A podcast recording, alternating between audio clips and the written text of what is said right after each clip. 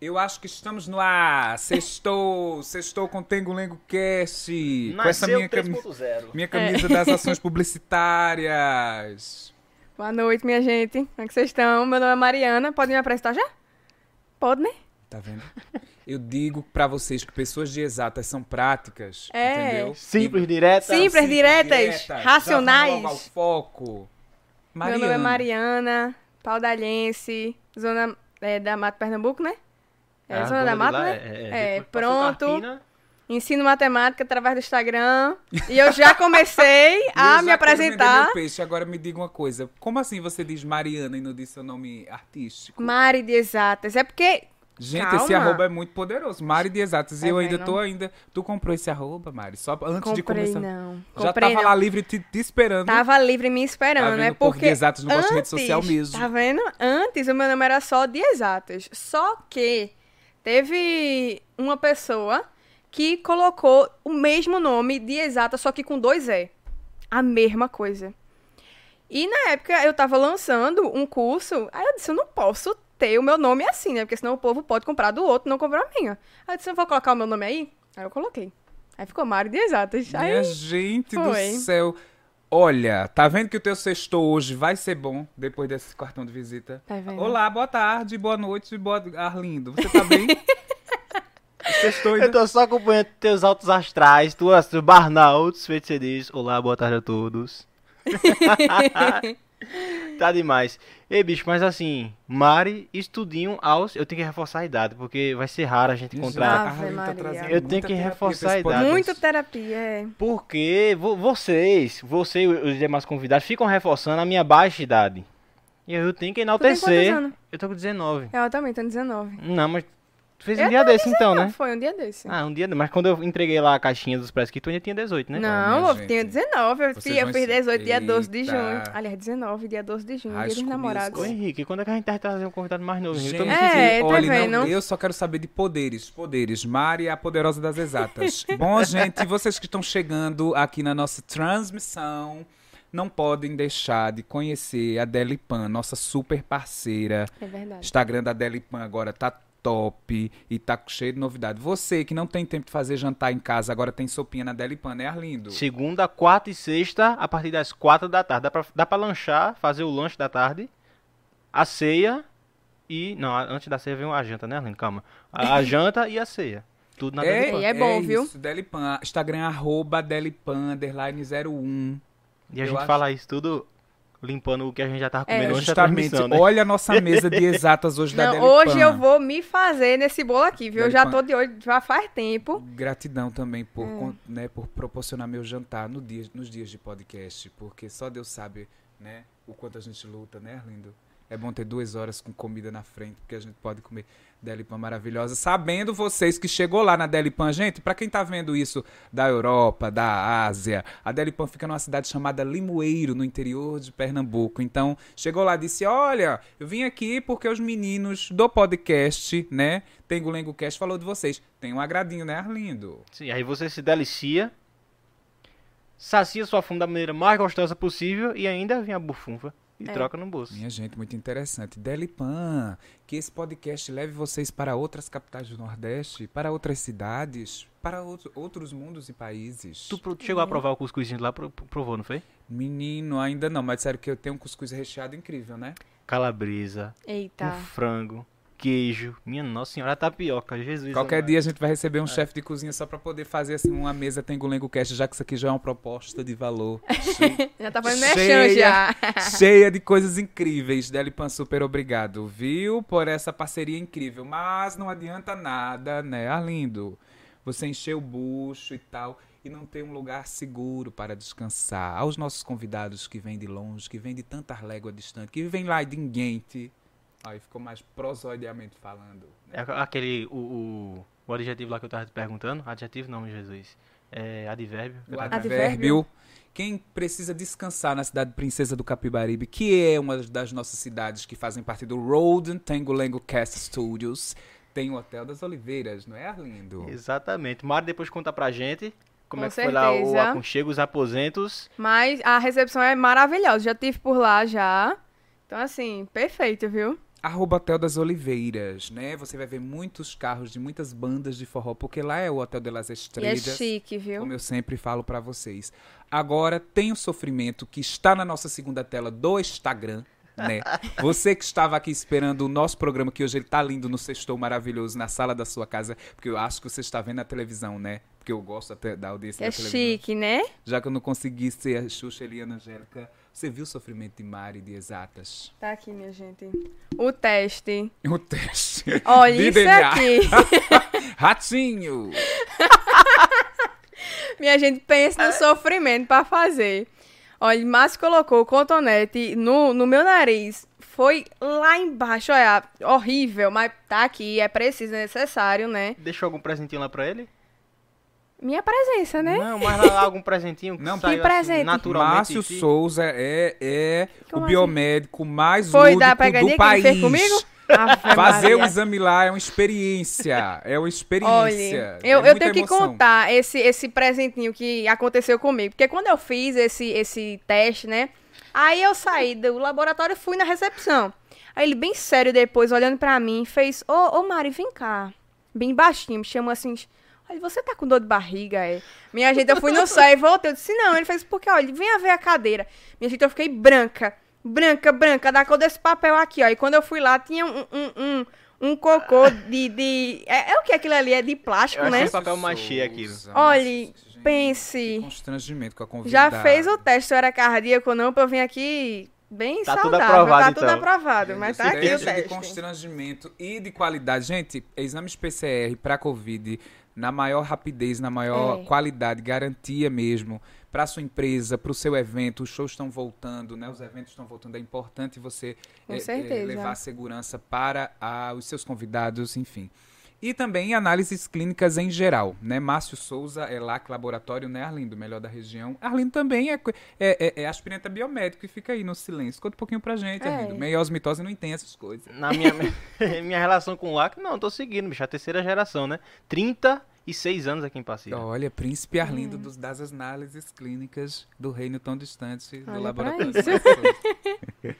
Mas também não adianta nada, Mari, a gente ser muito bem, bom de exatas, porque é uma coisa difícil de se aprender, difícil de se adquirir. Quer dizer, você vai dizer que é fácil, né? Hã? Ou, ou não, é difícil. Enfim, se a gente não tiver com a cabecinha no lugar, Ah, pronta para aprender, pronta para abrir os mundos. Por isso que eu trago aqui sempre minha querida dos cafés incríveis, que eu adoro conversar com ela, doutora Isabel Souza, psicopedagoga, neuro, neuropsicopedagoga também, que é complicado esse nome, só sei que ela desenvolve você que acha que está com algum tipo de déficit de atenção, ou você mãe que precisa inserir o seu filho. Eu acho que depois de uma pandemia dessa, que nem, que nem o pessoal brinca, as crianças precisam ser reintegradas ao mundo escolar de uma forma cuidadosa até, até porque a gente está muito tempo nessa questão de aula remota, isso é, interfere na aprendizagem, interfere no desenvolvimento cognitivo.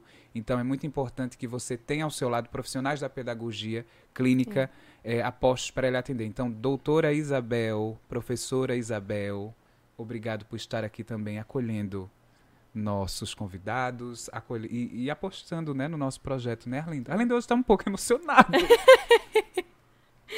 Faça o nosso mexão, vai lá, eu tô admirando seu, seu poder de. de... Persuasão. Exato, das, das marcas, das estrelas que Hum. nos acompanham aqui. Pronto, Tão gente, nosso e é bonde. isso, entendeu? Isso foi esquenta para todo mundo que veio do Instagram de Mari, que veio de algum lugar chegar. Já Pois estão é. todos acomodados. Espero Deixa a eu passar agora um, aí. É, deixa eu passar o meu mexão. Tem 12 anos, não tem paciência pra escutar um podcast inteiro. A gente tem TikTok. Então vai lá no TikTok.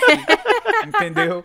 Mas gosta de uma coisa densa, de uma conversa profunda. A gente tem YouTube com, com som e imagem, já que você é visual. Ah, mas eu quero dormir escutando a minha voz, a voz de Arlindo dos Oito Baixos. A voz de Mário Exatas. A gente tá no Spotify, vista. Que chique. Estamos lá no Spotify, sim. Spotify, queremos você aqui também, entendeu? Já é Não tem, tem pra todo canto, não Tem tem, pra- desculpa É, pra não é escutar. verdade. tem É verdade. Cast. É. E tem também o Tengo Lengo Cast no, Twitter. nas outras redes. No Twitter, que estamos ainda estudando tiragens bacanas pra fazer Eu um acho que a gente já, já perdeu lá. um bocado de coisa lá tua, teus barnaus. É, eu acho que a gente deveria botar nossas gírias todas no Twitter. Temos também é, TikTok, Twitter, falei mais. Facebook, para compartilhar com a tia. Manda pra tia o link do Facebook, tá lá. O Facebook existe, facebook.com barra TengoLengoCast e o que mais? E qualquer, todas as outras redes que Instagram, virão daqui né? pra frente. Instagram. Gente, quer ver Mari sofrendo? Tá lá, né? É. Quer ver bastidor? Tá lá no Instagram. Vocês sabem que Instagram é o cartão de visita, não é isso? Acho que passamos bem nossos recados, não foi, Arlindo? Sim, sim, as marcas devem ter. As marcas devem ter gostado hoje, porque hoje é um dia Já já chega os especial. recebidos. Hoje é um dia especial. Energizado. É. Eu vou pegar logo meu pedacinho de café aqui antes que Maritore tudo, que ela disse Não, que ela é a é, louca do eu café. Gente, já Mari de botei pra. Exatas, pra quem chegou aleatório no rolê. Gente, Mari de Exatas, ela é uma mulher de negócios hoje, né? CEO. É, ela, a matemática trouxe para ela um, um, vamos dizer assim, uma indústria do conhecimento. E é muito importante isso. No Instagram Uhum. dela a gente encontra de forma prática como aprender a matemática, tanto para gente que vive nessa agonia do Enem, tanto para Uhum. as provas temidas e sonhadas de concurso, quanto para a vida prática, né? É. E na esteira disso são 19 aninhos, né? Ela acabou É. de sair do ensino médio. Agora sim, Mari, conta um pouquinho pra gente como é que a Mariana se tornou a Mari de exatas. O passo a passo dessa história toda pra gente começar esse Vamos moído. lá, né? É, na realidade, é, eu, eu costumo dizer que lá no meu Instagram não é só matemática. Eu sempre falo isso, né? No story você vai ver minhas resenhas com vovó, né? Eu vou todo na casa de vovó. Meus perrengues com a faculdade de engenharia, né? E minha cara também fazendo palhaçada, além da matemática, né? Porque assim, a Mariana de Exatas demorou para surgir, porque antes dela existia a Mari de Humanas. Eu estudava, né, na escola, e daí aula de filosofia para mim era maravilhoso, né? Eu sentava assim na frente e eu tinha um professor chamado Saulo, e ele sempre me chamava de Mari Humanas. Mari Humanas, Mari Humanas. E no meu segundo ano do ensino médio, e outra coisa, vale ressaltar, que eu tinha muita dificuldade em matemática, já tirei zero. É, era um terror, assim, quando era prova, assim, de matemática. Eu ficava, meu Jesus Cristo, amanhã é prova de matemática. Às vezes eu faltava, tudinho, né? E aí, o que é que acontece? É, eu era muito dedicada para humanas, ganhei esse apelido Mari de Humanas, sendo que, como eu gostava muito de ler, no final do meu segundo ano do ensino médio, eu, assim, fui intrometida e li um livro sobre astronomia. Se não me engano, o livro era o livro de ouro do universo. E ali eu me encantei, eu disse, meu Deus do céu, que negócio massa, né? Que absurdo, e sei o quê. E aí eu fui entendendo que para eu poder entender o universo da ciência e tudo aquilo ali que envolvia NASA, física, tudo mais, eu precisava entender física, né? E física na realidade nunca foi um problema mesmo para mim. Só que eu tinha muito perrengue em física por conta da matemática. E quando eu me dei conta que matemática era tipo a base de tudo, aí eu fiz, meu Deus do céu, eu preciso estudar matemática. Aí no meu terceiro ano, né, eu sempre brincava com, com o Saulo, né, que ele me chamava de Mari Humanas, eu dizia, não, sou Mari de Exatas agora. E ficou esse negócio. E aí eu tinha já criado eh, o meu Instagram, acho que foi em 2018, por aí, no finalzinho, e coloquei de exatas, só de exatas. Só que eu não alimentei aquilo ali. E na realidade eu nem sei para que eu coloquei aquilo ali. Porque eu, eu não alimentava, não fazia nada, mas enfim, acho que Deus tinha um, um propósito, né, por aquilo, né? E aí, tudo bem. Passou o terceiro ano, me dediquei, realmente ali eu escolhi a engenharia, né? Foi quando eu disse, não, vou querer engenharia, porque até então eu tinha vergonha de dizer que eu queria algo de matemática, porque na minha cabeça, meu Deus, todo mundo vai me julgar, porque já terei zero, já fui horrível. Então, foi até um, um processo para eu dizer que, assumir que eu era de exatas mesmo, né? E aí, é, eu até me meti a fazer o ITA tudinho, enfim. E aí, eu fui realmente alimentar o Instagram em 2019, ali em abril, eu acho. 2019 não, 2020, em abril. Foi quando começou a pandemia, mais ou menos. Foi por aí, não foi? Pronto. E aí, eu comecei a fazer, porque eu tinha já passado, acho que quase um mês, num cursinho pré-ITA. Só que logo em seguida saiu o resultado do SISU para engenharia, né, na federal. Graças a Deus eu consegui passar. E eu ponderei, eu disse, não, eu vou para federal, porque na realidade foi o que eu sempre quis, né?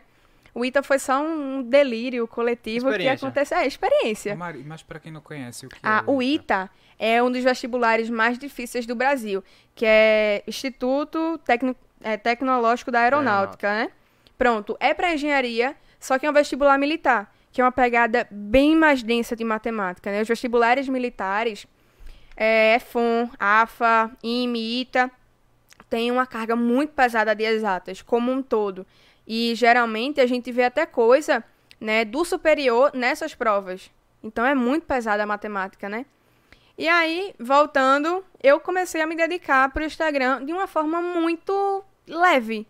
Então, eu disse, eu tenho um, tempo até começar a faculdade, né? E esse tempo durou bastante por conta da pandemia, né? Eu só comecei a faculdade agora em maio de 2021. E aí eu disse, eu vou começar a me dedicar. E aí tudo bem, comecei a me dedicar e sei o quê, sendo que não era trabalho, era só porque eu sei de alguma coisa, eu vou ajudar a galera e pronto. Eu gostava e pronto, não- não precisa de um motivo nobre não. Isso né? em 2019, durante isso, teu terceiro não, ano. isso 2020.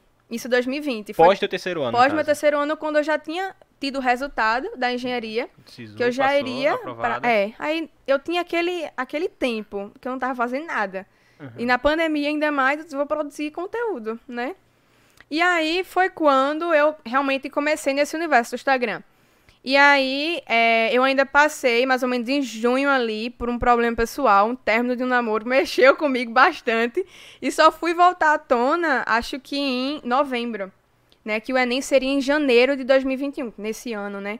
E aí, em dezembro, eu acho que foi a minha virada de chave para realmente Mari de Exatas mesmo, que foi quando eu decidi fazer um intensivão para ajudar a galera do Enem. Eu disse, eu não tô fazendo nada. Aí eu disse, não, eu- aí eu programei, né? é, uma semana de live, né? Acho que foram duas semanas de live é, em janeiro para redação, na época eu também falava de outras matérias, não só de matemática. E aí eu, eu programei, né, janeiro inteiro. Então, as duas primeiras semanas de janeiro, eu, eu fazia duas lives por semana para ajudar a redação, mais um material, né, gratuito de PDF. E logo em seguida eu comecei a falar, isso ainda em dezembro, eu planejando, né? E eu comecei a falar com alguns professores bem grandões. Tipo, tem o Física Total, que é embaixador do YouTube Educação, que eu disse, eu vou falar com ele. Eu não tô fazendo nada, no máximo ele vai me dar um fora. Mas aí eu fui, dei esse passo, né? Eu falei com ele. Ele aceitou fazer uma live comigo. Também, né? Eu, ele entrou em contato com outros professores para poder me ajudar. Fiz live com o Mostrão da Química, que também é um ótimo professor de Química né, aqui no YouTube. É, fiz live com o Gabriel Miranda, que é de matemática, né? E é, teve também de biologia e de química, né? Ah, de química eu já falei, pronto. E aí, enfim, só sei que no meu janeiro inteiro teve live quase todos os dias, ajudando a galera.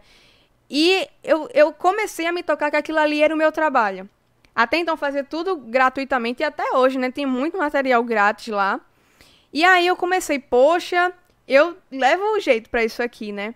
Logo em seguida, em fevereiro, como teve uma parte do Enem lá no norte, algumas cidades não tiveram o, o Enem, teve que ser adiado.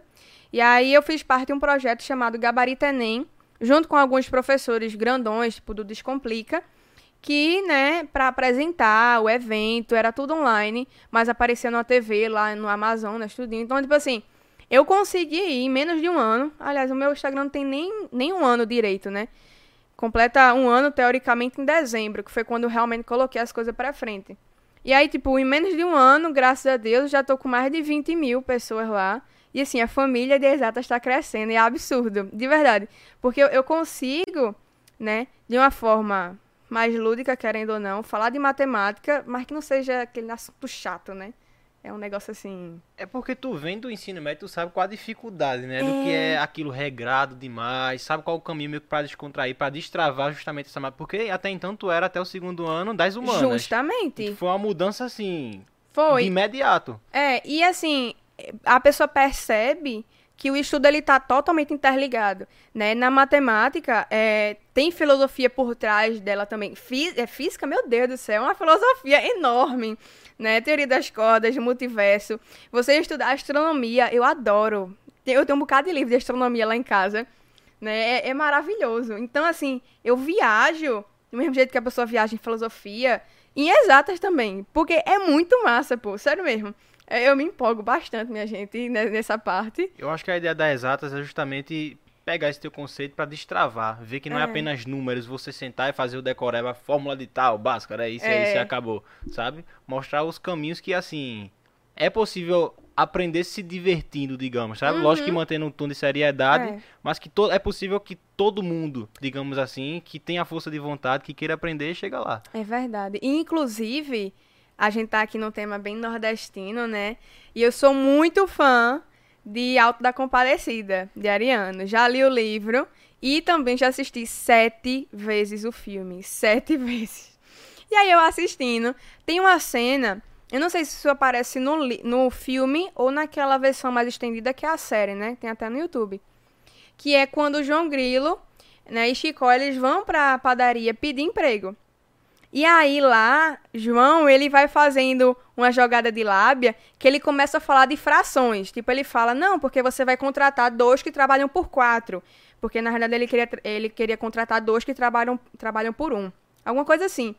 E aí eu fiz um post lá no meu Instagram ensinando frações e traduzindo o que João Grilo estava falando.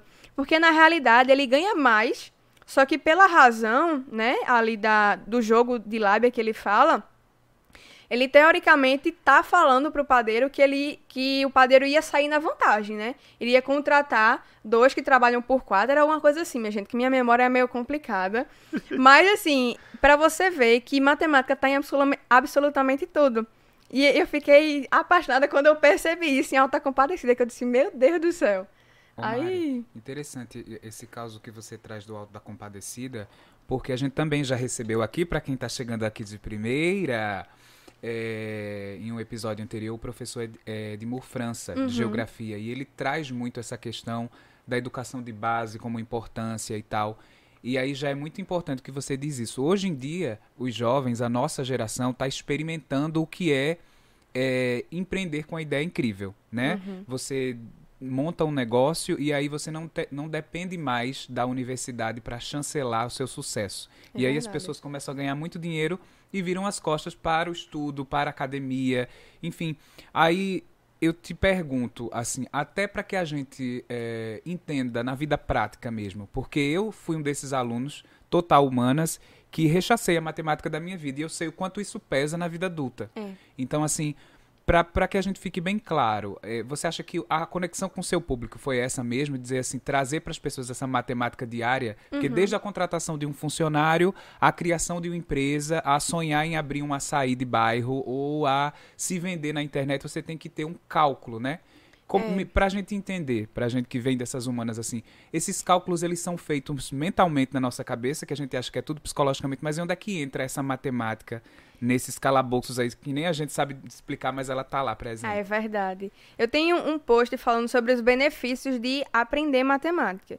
E como eu falei, nunca é só número, nunca é só conta e, e pronto.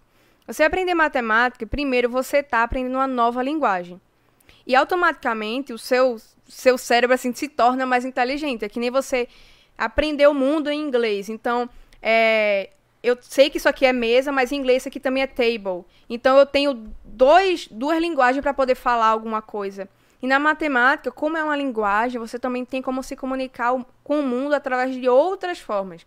Tu fala aí, né, que pessoas de exatas são mais práticas, são mais lógicas, e de fato, traz essa, essa, esse senso de resolver problema de uma forma mais rápida, de uma forma mais prática. Isso também é um benefício. Agora, claro, né, em termos mais práticos ainda, até a pessoa que está numa faculdade de direito, ela precisa fazer cálculo também, né? Pessoas que trabalham aí com advogado para poder, enfim, fazer alguns cálculos de é, coisa aí de bens e tal. Eu tenho uma amiga que ela faz moda, né? Ela trabalha hoje em dia com moda. Também ela já fez faculdade de matemática, licenciatura, e ela disse que vê muito matemática na moda, né? Ali as formas do tecido, tudinho, ela- elas precisam fazer cálculos para poder é, fazer uma roupa certinho e tudo mais. É, na própria medicina, aí é que tem também, né? Você que é da área de saúde também precisa fazer cálculo. Sim. Então, assim, hoje em dia, uma pessoa que não sabe de matemática, querendo ou não, ela tá um passo atrás. E é inevitável isso daí. Porque matemática tá na música também, tá em tudo quanto é canto. Só que a gente não enxerga, porque a gente acha que matemática é só fórmula do ensino médio. É só aquele professor chato que lhe dá sono. Mas não é. Você aprender matemática, você está aprendendo a viver também. Né? Você está aprendendo a se virar no mundo, está aprendendo a, enfim, a sobreviver. E é isso a matemática. Acho que quando a gente. Eu li até um livro chamado Neurociência e Educação. E ele fala que para o nosso cérebro aprender alguma coisa, a gente precisa reconhecer que aquilo ali é importante. Então, por isso que eu sempre venho trazendo no meu Instagram, olha, você tem que aprender matemática por isso, isso e isso. Não é só pro Enem, o Enem é um detalhe. Mas para se virar como pessoa, né, para ter uma renda extra no final do mês, para poder fazer cálculo de como é que você vai se virar com aquilo ali. Então, tudo isso, sabe? Entender o propósito, o porquê daquilo ali é bem importante. Bacana. E a gente vê que a matemática, ela contribui muito para o desenvolvimento do mundo hoje, né? Se a gente pega ali a ideia de Mesopotâmia, o que os sumérios fizeram ali naqueles canachos, o dia dependeu da matemática. Com Quando eles certeza. começaram a desenvolver naquelas tábuas lá, a contagem inicial, tudinho. Então, assim, é, mu- é falar de mundo, de desenvolvimento, falar sobre matemática, né? É, e até agora na pandemia, né, de acordo com esses gráficos, aquilo ali As tudinho é cálculo. É, estatística, se não fosse aquilo ali na matemática, a gente estaria ferrado, Exatamente. né?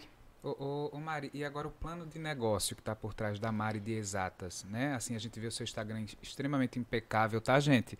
É, peças, né, Arlindo, muito bem elaboradas, é, time incrível para os memes. O último que eu vi foi da Batatinha Frita. Foi. um, três. Bem Netflix, atual, né? Netflix, queremos você aqui, É. Netflix. Os recebidos. E aí, é, Mari, como, como foi a transformação desse hobby, dessa luta por fazer lives? Porque, pelo que você passou pra gente, você estava também aprendendo, Aham. resolveu compartilhar suas angústias e o que você já aprendia de uma forma extremamente orgânica, Uhum, né? E é de repente orgânico. você se viu é, relevante ali, num mercado que talvez seja dominado hoje pe- pela galera que faz licenciatura, ainda Uhum. mais no, no período de pandemia, onde os professores estavam começando a também produzir isso. Como é que você percebeu que a Mari de Exatas estava também virando um negócio, assim, um empreendimento seu? E como é que você começou a... Qual foi o primeiro produto que você começou a vender, assim, para quem está também nessa de como é que eu vou vender o meu conhecimento de uma forma legal para as pessoas? Como é que você Uhum. começou a desenvolver a empresa Mari de Exatas? No caso, foi numa das lives que eu fiz logo o projeto que eu falei, né, do Gabarito Enem, que eu tive contato com professores do Descomplica, professores grandes, é, eu comecei a ter a noção de que eu tava indo longe demais, entre aspas, né? Eu, eu não tava fazendo coisa normal. Normal que eu falo comum, né? E aí, é, depois eu. Acho que meados de. Acho que maio, eu acho, por aí. Eu lancei um curso, né, de matemática básica. Na época eu não estava tão preparada assim, não para ensinar, mas para todo esse universo de venda na internet. Porque é o seguinte, quando você está vendendo o seu conhecimento na internet, isso se chama infoproduto.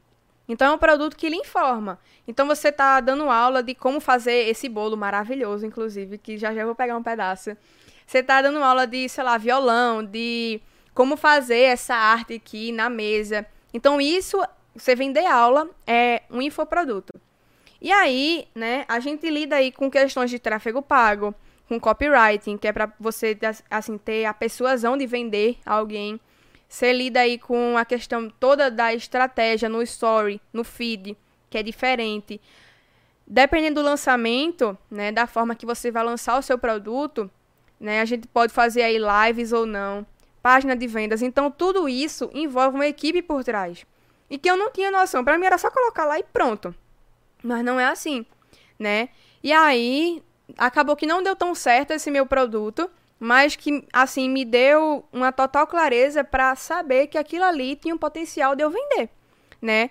Assim, na época, quando eu lancei, eu tava com 3 mil e eu, não, eu tava com era 3 mil não, eu tava com 10 mil e alguma coisa, é, seguidores. Porque eu tinha feito um Reels que viralizou, bateu mais de um milhão de, de visualizações, foi 1,9 milhões. E aí, é, acabou que chamou muito, muitos seguidores. Mas quando eu lancei, eu ainda fiz 14 vendas no orgânico. Quando a gente fala orgânico, é que não teve tráfego pago. Então, não paguei pra eu ter propaganda. tudo aquilo ali foram seguidores, né? E aí, enfim.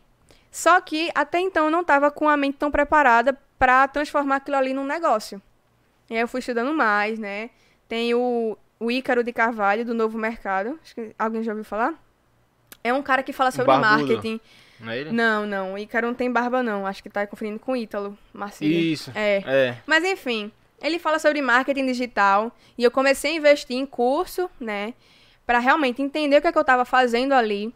Então, novamente, quando eu falo ali de, ao invés de chamar meus seguidores de seguidores, por exemplo, eu chamo de família, até porque é pra criar um negócio mais próximo, né? Isso tem uma estratégia de marketing também, né, de você criar um ambiente é, prazeroso que a pessoa se sinta acolhida e tudo mais. E também porque eu acho muito seco chamar a pessoa de, de seguidor e pronto. Não acho legal.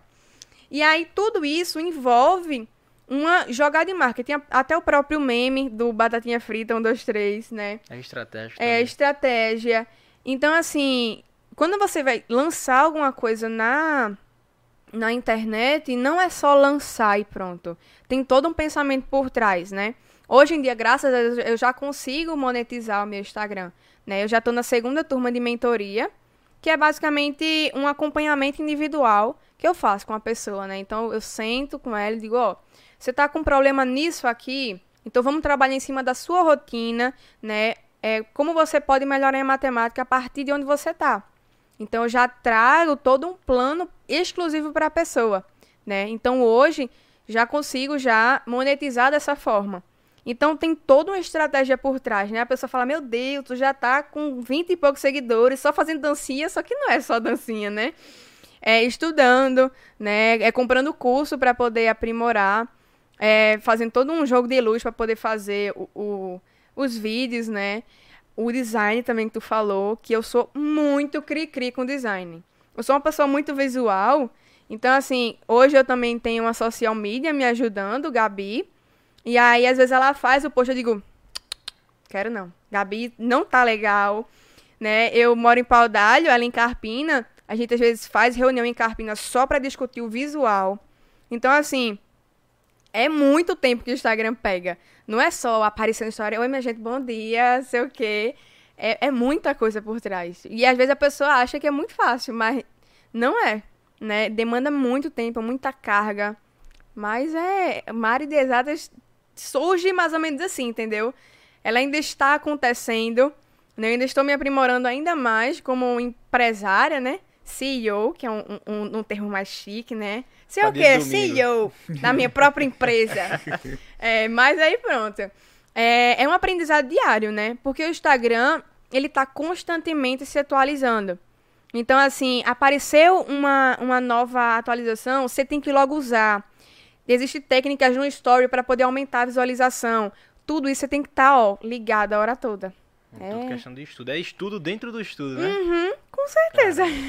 É. Ô Mari, e assim, tu falava dessa, retomando a tua mudança de chave assim, da história do da, do amor pela filosofia jogar pra, pra matemática.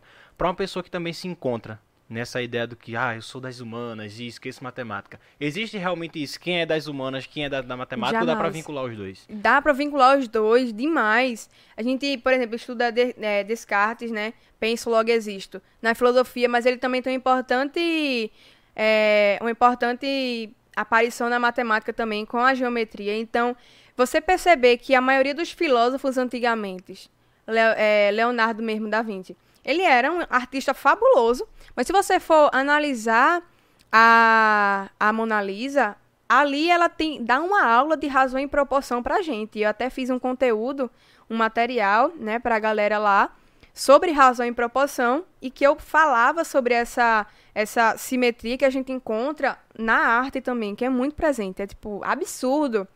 E aí é, não existe isso. Isso aí é mais um papo de acomodação e que você, por exemplo, porque a matemática, ela, as exatas no geral, ela lhe dá um certo desconforto porque é muito erro. Você aprende no erro. E às vezes quando a gente erra na vida, a gente quer se esconder desse erro. Digo, ai não, eu errei, não vou tentar mais, não vou, não é pra mim, né? Todo mundo tá dando certo, menos eu. Só que a gente não analisa isso por, por trás, né? A gente acha que, pronto, eu errei, não tem mais jeito, eu sou de humanas mesmo. E não é por aí. Né? Então, o estudo, como eu falei, ele está interligado. Quanto mais você interliga o seu conhecimento, né, faz essas sinapses neurais, melhor o seu estudo vai ficar consolidado em você. Então, você é, fazer, né, pegar o conhecimento da matemática e misturar com a arte, quando você pensar na arte, você vai lembrar da matemática e vice-versa. Então, tudo seu está conectado. E assim você vai se tornar, entre aspas, mais inteligente, né? Eu não gosto muito desse termo mais inteligente, mas vocês entenderam aí. Como é o repertório? É, como é o repertório, que ajuda até na, na, na redação. Por exemplo, teve um amigo meu que ele fez a introdução de uma redação usando as três leis de Newton. E assim, ele teve, tirou uma nota boa, né? Usando Newton, usando física. Então, assim, é incrível. É, foi, foi. Foi uma redação estilo Enem, sabe? E aí ele fez o... Se eu não me engano, ele usou a lei da inércia, né? É, de Newton. E ele começa, né, falando sobre essa lei, né? Que é, se um corpo ele está parado, ele não sai desse, desse estado, né, de inércia até que uma força assim, faça ele sair desse estado. Não foi assim que Newton falou, mas entendeu? Ele meio que brinca com isso. Isso, né? ele é. E assim, é massa você perceber isso, que tudo está interligado. Aí é que você se dá conta que não existe humanas e, e exatas. É tudo a mesma coisa. Só que, claro, a gente para aprender a gente tem diferentes modos, né? Ô, então, Mari, nessa que... perdão te, te cortar, mas nessa questão da apresentação do método e do erro que você falou aí, porque realmente eu acho que é uma coisa do ser humano uhum. ter, um, ter medo da derrota, do erro, né, de persistir no erro e aí por isso que muita gente desiste da matemática. Vamos trazer, é, eu, vamos dizer que eu e Arlindo virem, os mentorandos por um dia. Uhum. Nosso plano de negócio é um podcast né, que é realmente tem uma estrutura midiática, onde a gente recebe pessoas, conversa e a gente quer fazer a matemática desse negócio, né, Arlindo? Vamos, vamos, vamos fazer uma hipótese. Que é importante, né? Que, é, que é super gente... importante, a, a né, gente? como mexer hum, com a bufunfa, falar... Né? Vamos fazer esse atendimento com Mari. Como é que esse tipo de mentoria, assim, você é, é, também lê psicologia, você também procura entender aquilo ali, ou você vai realmente para os números mesmo para desenvolver Não. fórmulas para que essa pessoa consiga fazer as continhas e tal? Pronto, no caso da minha mentoria, ela é voltada para o Enem, né? O nome dela é Fórmula do Enem. E aí, né, a gente trabalha em cima disso daí. É durante um mês. E o que é que acontece? As semanas, elas têm temas diferentes. Então, a primeira semana é para a gente realmente entender como é que a gente se estuda matemática. Então, eu falo ali, ó, gente, para estudar matemática, não pode estudar do mesmo jeito que estuda humanas. É diferente. E esse foi um dos meus maiores erros, né, durante a minha trajetória, por isso que eu tirava zero, e enfim. Né? Então a gente tem que é, dar uma analisada nos exercícios. Como é que se faz exercício? É desse modo, né? Tem, é, tem que fazer esse exercício de fixação.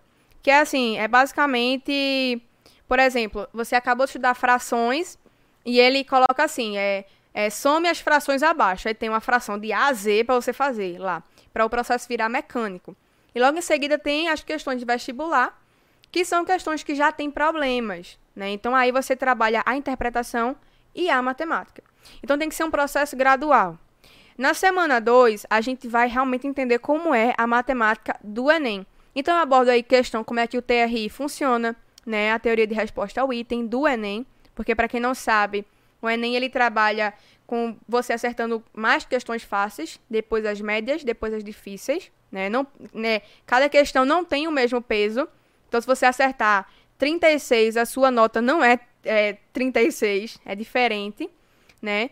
E aí, os melhores métodos para se estudar para o Enem. Na semana 13, essa é bem importante, a gente trabalha o psicológico.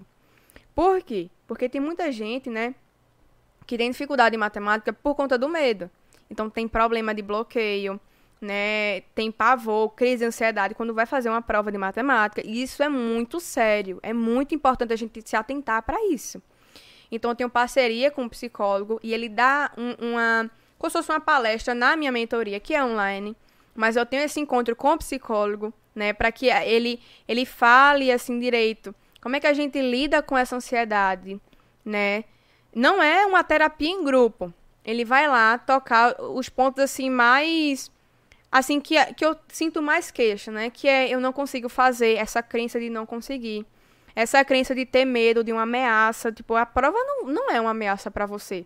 Mas a- o próprio ensino que a gente tem, né, na, na- nas escolas brasileiras, torna isso uma ameaça, né? Torna o mundo, tipo, o mundo acabou se você não passar de primeira. Se você não souber o que é uma regra de três, você é burro demais para poder aprender qualquer coisa. E não é, não é assim, né? Então, tem esse acompanhamento psicológico durante a mentoria inteira.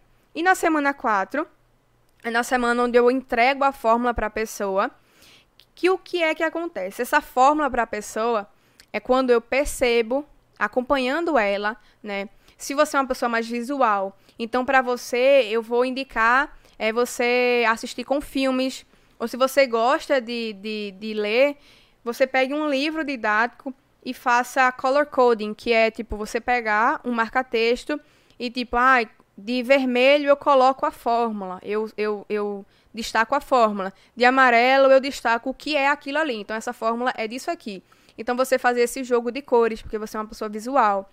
Se você não é, né? Se você é uma pessoa mais. é, como é? De, de áudio, é? Como é que se fala? Auditiva. assim. Auditiva, é. você já vai ver uma, uma questão de uma videoaula, né? Uma pessoa comunicativa aprende muito ensinando ao outro. Então, não existe um caminho apenas para poder aprender, né? E é isso a minha maior proposta. Você pode aprender de N formas. Agora, claro, é inevitável fazer exercício, é inevitável corrigi-los, é inevitável essa parte mais burocrática, né? Mas é assim que acontece a mentoria. Não é tipo um dia só, é um mês, né? E que tem todo um acompanhamento por trás, porque às vezes você não aprende matemática é por conta da base, você não sabe um- como é que se soma frações, você não sabe como é que se soma potências, né? Um número elevado ao outro. Então tem tudo isso, ou é a parte emocional mesmo. Eu tenho, eu tinha uma mentorada, né, que ela era muito ansiosa. Ela num- numa numa manhã, ela, ela assim estudava quatro matérias e depois em uma hora ela fazia atividade de todas essas matérias, tudo junto. Eu disse, mulher, calma, vamos, vamos sentar aqui, vamos organizar isso daqui. Então, organizei com ela direitinho como é que deveria ser, né? Uma sugestão para o horário dela. E aí, ó, depois desse um mês aqui de acompanhamento, você vai estudar assim, assim, assim, né? Toma cuidado nesse ponto aqui. Não fica tão bitolada, né? Em, em- em querer fazer tudo a hora toda, porque você não vai conseguir. Então, tudo isso, sabe? Então, envolve todo esse acompanhamento por trás da pessoa. Porque, afinal, além de ser estudante, você ainda é gente. Né? Eu, eu brinco com isso. Você ainda é gente. Você ainda tem emoções por trás. Né? E eu sei como era isso. Eu ficava muito ansiosa antes de uma prova. Então, envolve tudo isso. É, é punk, né? É uma, uma, como se fosse uma psicologia por trás do, do aprendizado, tudinho. É compreender o anseio de cada um ali, né? É verdade. Ô, ô Mari, e assim, é, a pessoa que tem acesso a eu essa vou pegar um pouquinho de bolo. A rocha aí vai lá, mete bronca é pra comer mesmo, mulher.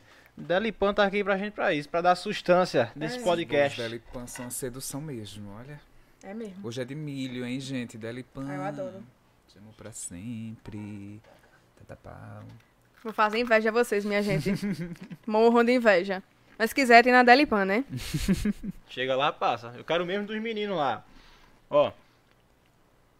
Eu gosto de comentar contigo porque assim, você vê toda uma complexidade pra se ter o estudo perfeito, digamos assim, destinado a você. Porque não é uma coisa, como tu falou, única, Uhum. né? O caminho pra se chegar ao sucesso nos estudos é esse. Segue que todo mundo não é bem assim. Só que a gente percebe hoje, vou até polemizar aqui as coisas, mas um movimento tanto quanto desigual na, em termos de educação no nível nacional, Brasil. Como tu enxerga que a gente pode transformar isso? No sentido de que o que é que falta para cada um dos estudantes brasileiros, seja rede pública, seja rede privada, e se tu vê como um agente de transformação nesse sentido, porque assim, tu chega realmente para desconstruir o, o- a linha do, do padrão. Existe Uhum. esse padrão. Não, tu chega lá e desconstrói. Eu vejo muito isso nos teus vídeos lá na tua plataforma. Só que assim, não chega de igual para todo mundo. Não falo do Uhum. teu, mas do ensino como um todo, principalmente É. nesse campo público, Uhum. sabe? Então, tu se vendo assim como um agente, a pessoa que tá ali vendo o anseio de cada estudante, o que é que falta para essas pessoas? No caso, é realmente, né? Falta realmente chegar o estudo nessas pessoas, querendo ou não. Então, não posso falar que uma pessoa de, de rede privada tem a mesma oportunidade de uma pessoa de rede pública, porque não tem. Né? Isso é fato. Só que se você tiver acesso à internet, já é um passo à frente. Porque na internet eu vejo hoje em dia, eu estava até comentando aqui com o Henrique, que se uma empresa ela não tiver na internet, ela não existe, né? E aí trazendo para a educação, existem milhares, milhares maneiras de aprender na internet gratuitamente. Eu sou uma delas, mas assim, você vê, vai no YouTube, tem vários professores que dão aula gratuitamente. Tem cursos no, no, no YouTube gratuitos de módulo de assunto. Então, você quer aprender é, regra de três para o Enem, aí tem lá um módulo todinho no YouTube e é de graça, né? Tem um site chamado Projeto Medicina. Eu usei muito durante meu segundo, é, no meu, no meu ensino médio, né? É gratuito. Tem várias listas de exercício lá, gratuitamente, separada por assunto e é bem organizado.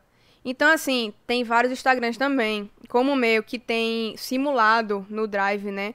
Então, assim, a internet ela já lhe dá todo um acesso enorme para poder aprender, sabe? Só que a, ou a pessoa ela não quer, ou ela prefere ficar no TikTok mesmo, alguma coisa do tipo, ou ela não sabe disso, ela não sabe ainda da potência da internet.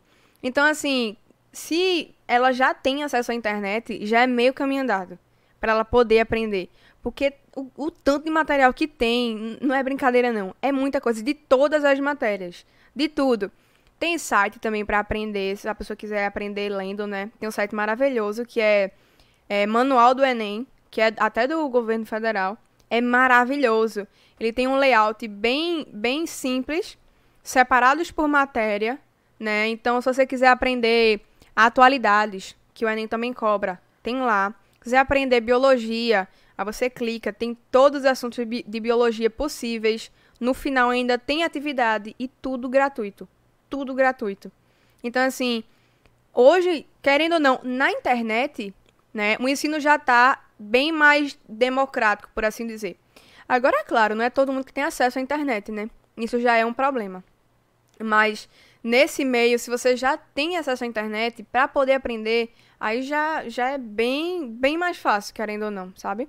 Ô Mari, e aí a pandemia, ela adiantou, vamos dizer assim, o que a gente estava é, se planejando mentalmente, para gente que tem esse, essa graça de ter o acesso à internet e tal, a coisa de 20 anos, assim. Uhum. Ela, ela, avançou de uma forma extremamente até brutal é, as novas formas e os novos caminhos da educação de uma forma extremamente rápida uhum. e com a urgência que até hoje muita gente se perdeu no caminho. Isso é a, uhum. a tragédia das mudanças bruscas, né? Que sempre é. acontecem.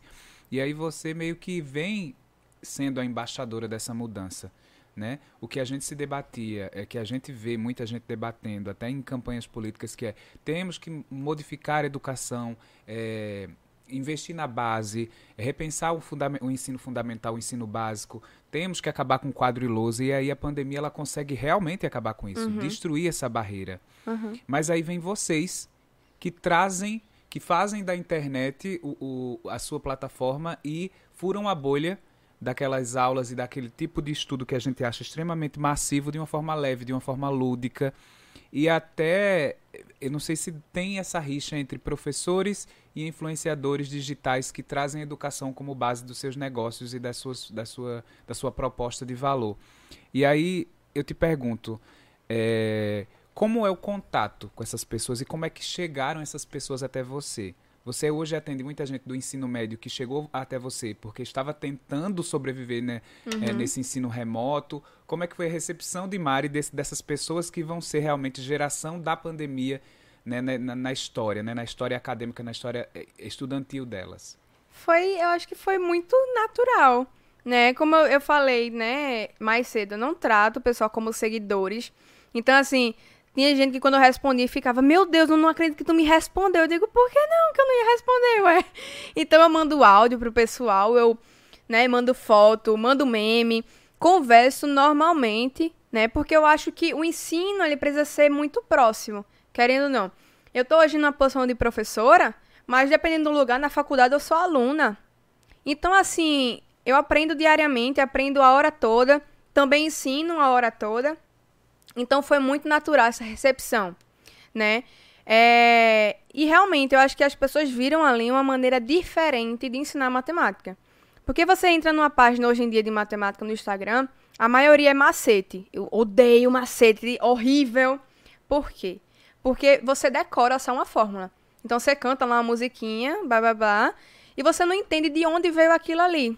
Isso é o que destrói, né, as pessoas, porque elas não entendem o porquê. Então, quando elas não entendem o porquê, elas acabam esquecendo e depois trava no exercício, né? Então, esse realmente eu vim quebrando muito isso daí. Eu sou realmente contra macete, enfim, né? No meu não tem isso daí, mas eu acho que as pessoas viram uma forma diferente, né? Se aproximaram. E por eu criar esse senso de amizade, que as pessoas, né, conversam comigo ali além de matemática. Então, se, se você me chamar, né, eu converso de música, de série, de tudo, né? Então, isso aproxima, querendo ou não, né? E eu sei é, o nome de muitas pessoas ali. Eu não chamo, eu, não esqueço o nome, né? Eu chamo muitas pessoas pelo nome mesmo, né? Eu lembro que na, no meu intensivão de, de live, né? Tinha um menino, o nome dele era João. Todo, toda live ele tava lá. E hoje, graças a Deus, ele tá fazendo engenharia também na UFPE. E quando ele passou, ele veio me agradecer. Então, pô, vê que massa uma coisa dessa, né? Então é muito massa você participar da história de alguém, né? Também teve uma pessoa chamada Tiago que também passou, veio me agradecer. Lucas, que ele passou em medicina na Argentina, vê que massa, pô. Ele falou: Mari, vim aqui te agradecer porque teus conteúdos me ajudaram a melhorar em matemática. Então, é muito gratificante isso, né? E quanto aos professores, né, que tu comentou, eu acho que boa parte deles ainda tá meio perdido com toda a situação. Porque a maioria dos professores não é da minha idade, né? Não são da minha idade. São de 30 e poucos para lá, ou 40 e poucos para lá. E muitos não sabem mexer direito no Instagram. E eu vejo ainda, infelizmente, a resistência ainda de muitos, sabe? Então, poxa, eu levei um tempo para aprender. Eu parei um tempo para poder entender como é aquilo. E as pessoas acham que é só chegar lá e vai ter o mesmo resultado que eu sem ter estudado. E é impossível isso aí. Qualquer pessoa, seja de qualquer ramo, né? E aí, infelizmente, tem muita gente que coloca um design qualquer lá no Instagram e acha que vai dar resultado, só que não vai dar. Porque o Instagram é visual, querendo ou não. E você tem que estar tá ali lutando por atenção. Você tá competindo, eu sempre falo, né? Eu tô competindo com Carlinhos Maia, Gabi. Porque assim, né, a pessoa. Eu vou estar tá no mesmo story que ele, né? Ali, ali naquela bolinha. Apesar de que o, o, nicho é diferente, né? O assunto é diferente. Mas a pessoa, ao invés de ver meu, meu Instagram, ela pode muito bem abrir ali Carlinhos Maia, Kim Kardashian e assistir. O ambiente é o mesmo, né? É, o ambiente é o mesmo. Então, você tá ali lutando por atenção também e querendo educar a pessoa, né? Então, realmente, acho que esse é o mais difícil do Instagram. Porque não é como uma loja física que você vai até a loja, né? Uma loja de roupa, você vai até a loja, né? Eu tenho que ir até a pessoa. Então, é, acho que esse é o mais complicado mesmo. E aí, infelizmente, alguns professores, né?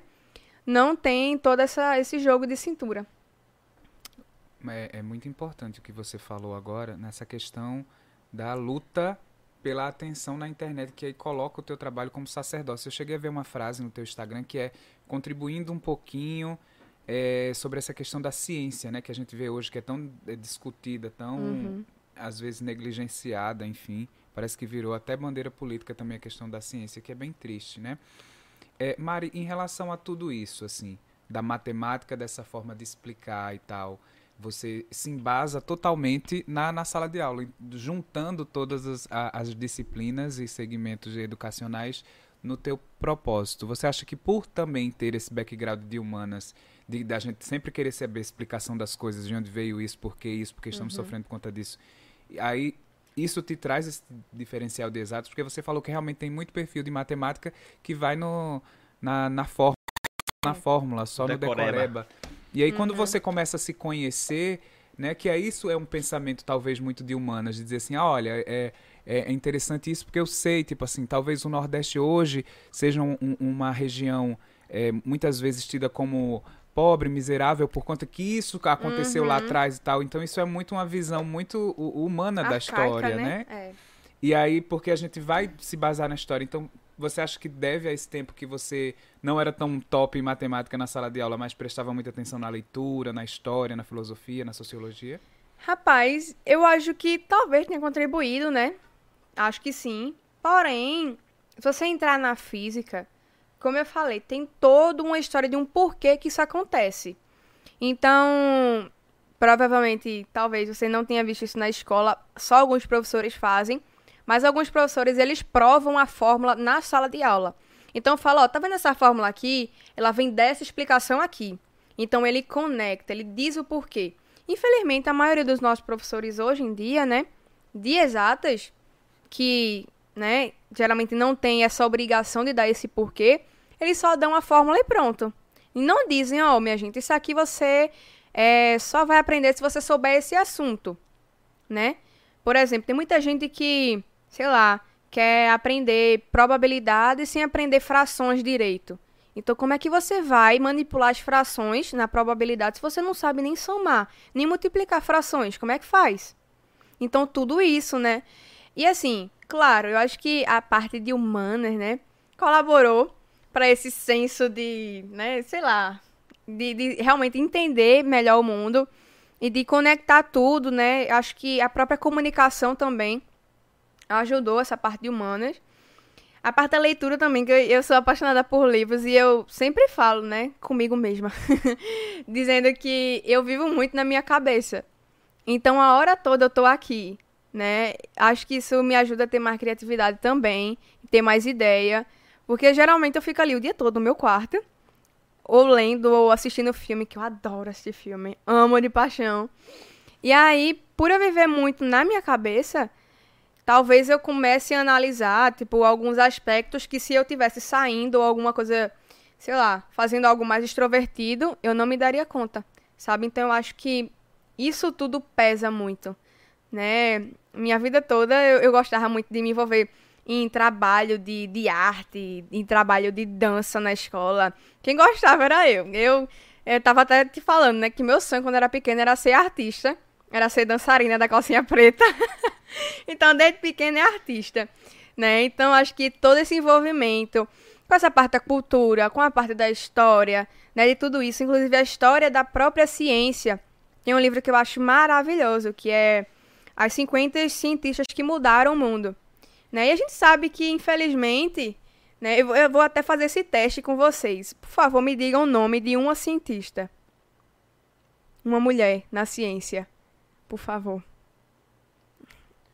Tem aquela lá que a gente descobriu o, a questão da. destravou a genética, né? Tá, principalmente na área da biométrica. É, Rosalind gente, Franklin, né? Eu juro que veio esse impulso, mas a gente não conhece nem de nome, assim. Até porque é um nome é... novo, né? Mas, tipo, é impressionante como até nisso Juro que eu pensei na mesma pessoa. Rosalind Franklin, é. Mas aí. Que inclusive foi todo, todo uma história ali pra tirar ela de cena, Com né? certeza. Foram dois caras, que agora eu não lembro o nome deles, mas eles roubaram o trabalho dela e apresentaram como se fosse deles, né?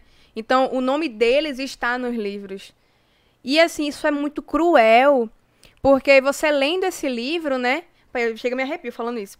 Você lendo esse livro, existem histórias de mulheres que elas precisavam ficar no porão da, da universidade, estudando. Muitas delas adoeciam. A própria Marie Curie, ela morreu por conta do trabalho dela com né, a, toda a contribuição com radioatividade.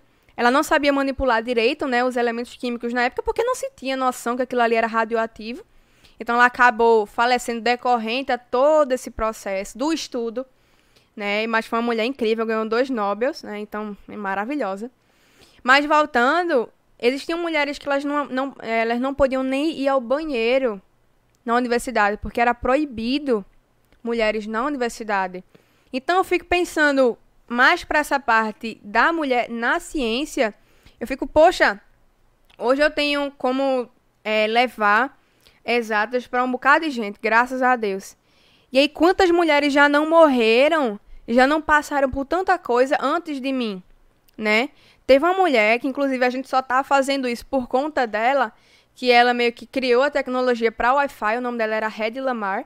Ela era também atriz de Hollywood.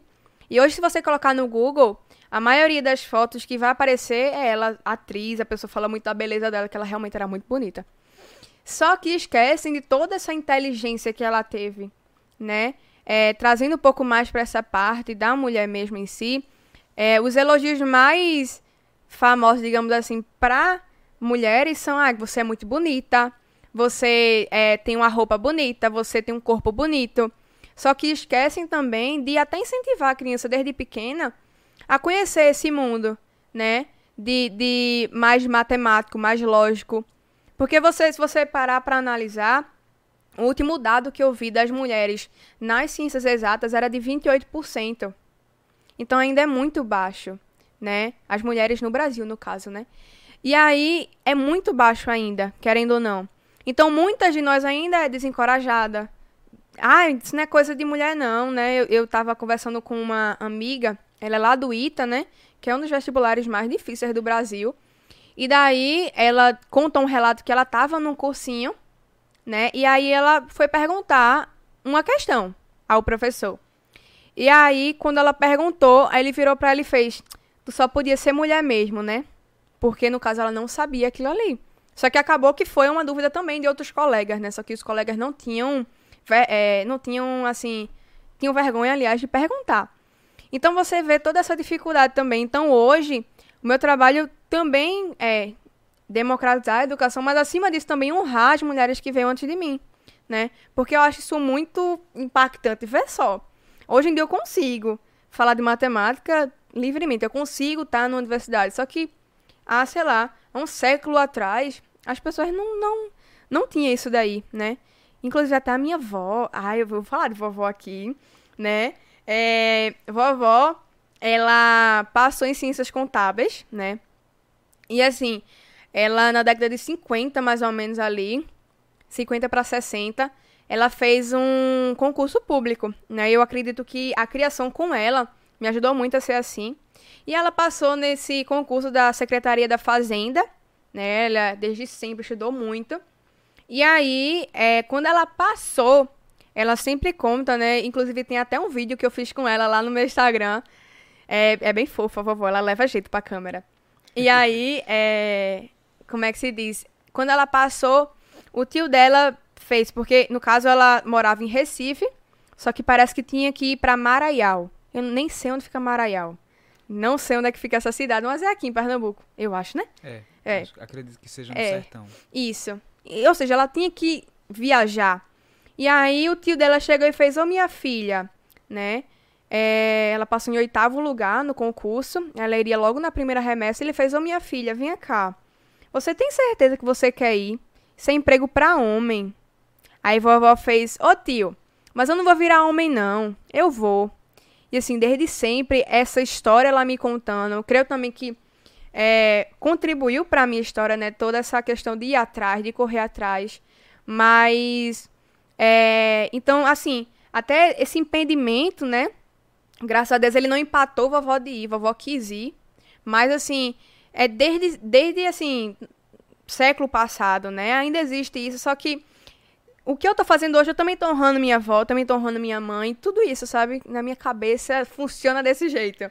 Então, novamente, a história também contribuiu muito para que eu fosse desse jeito, né?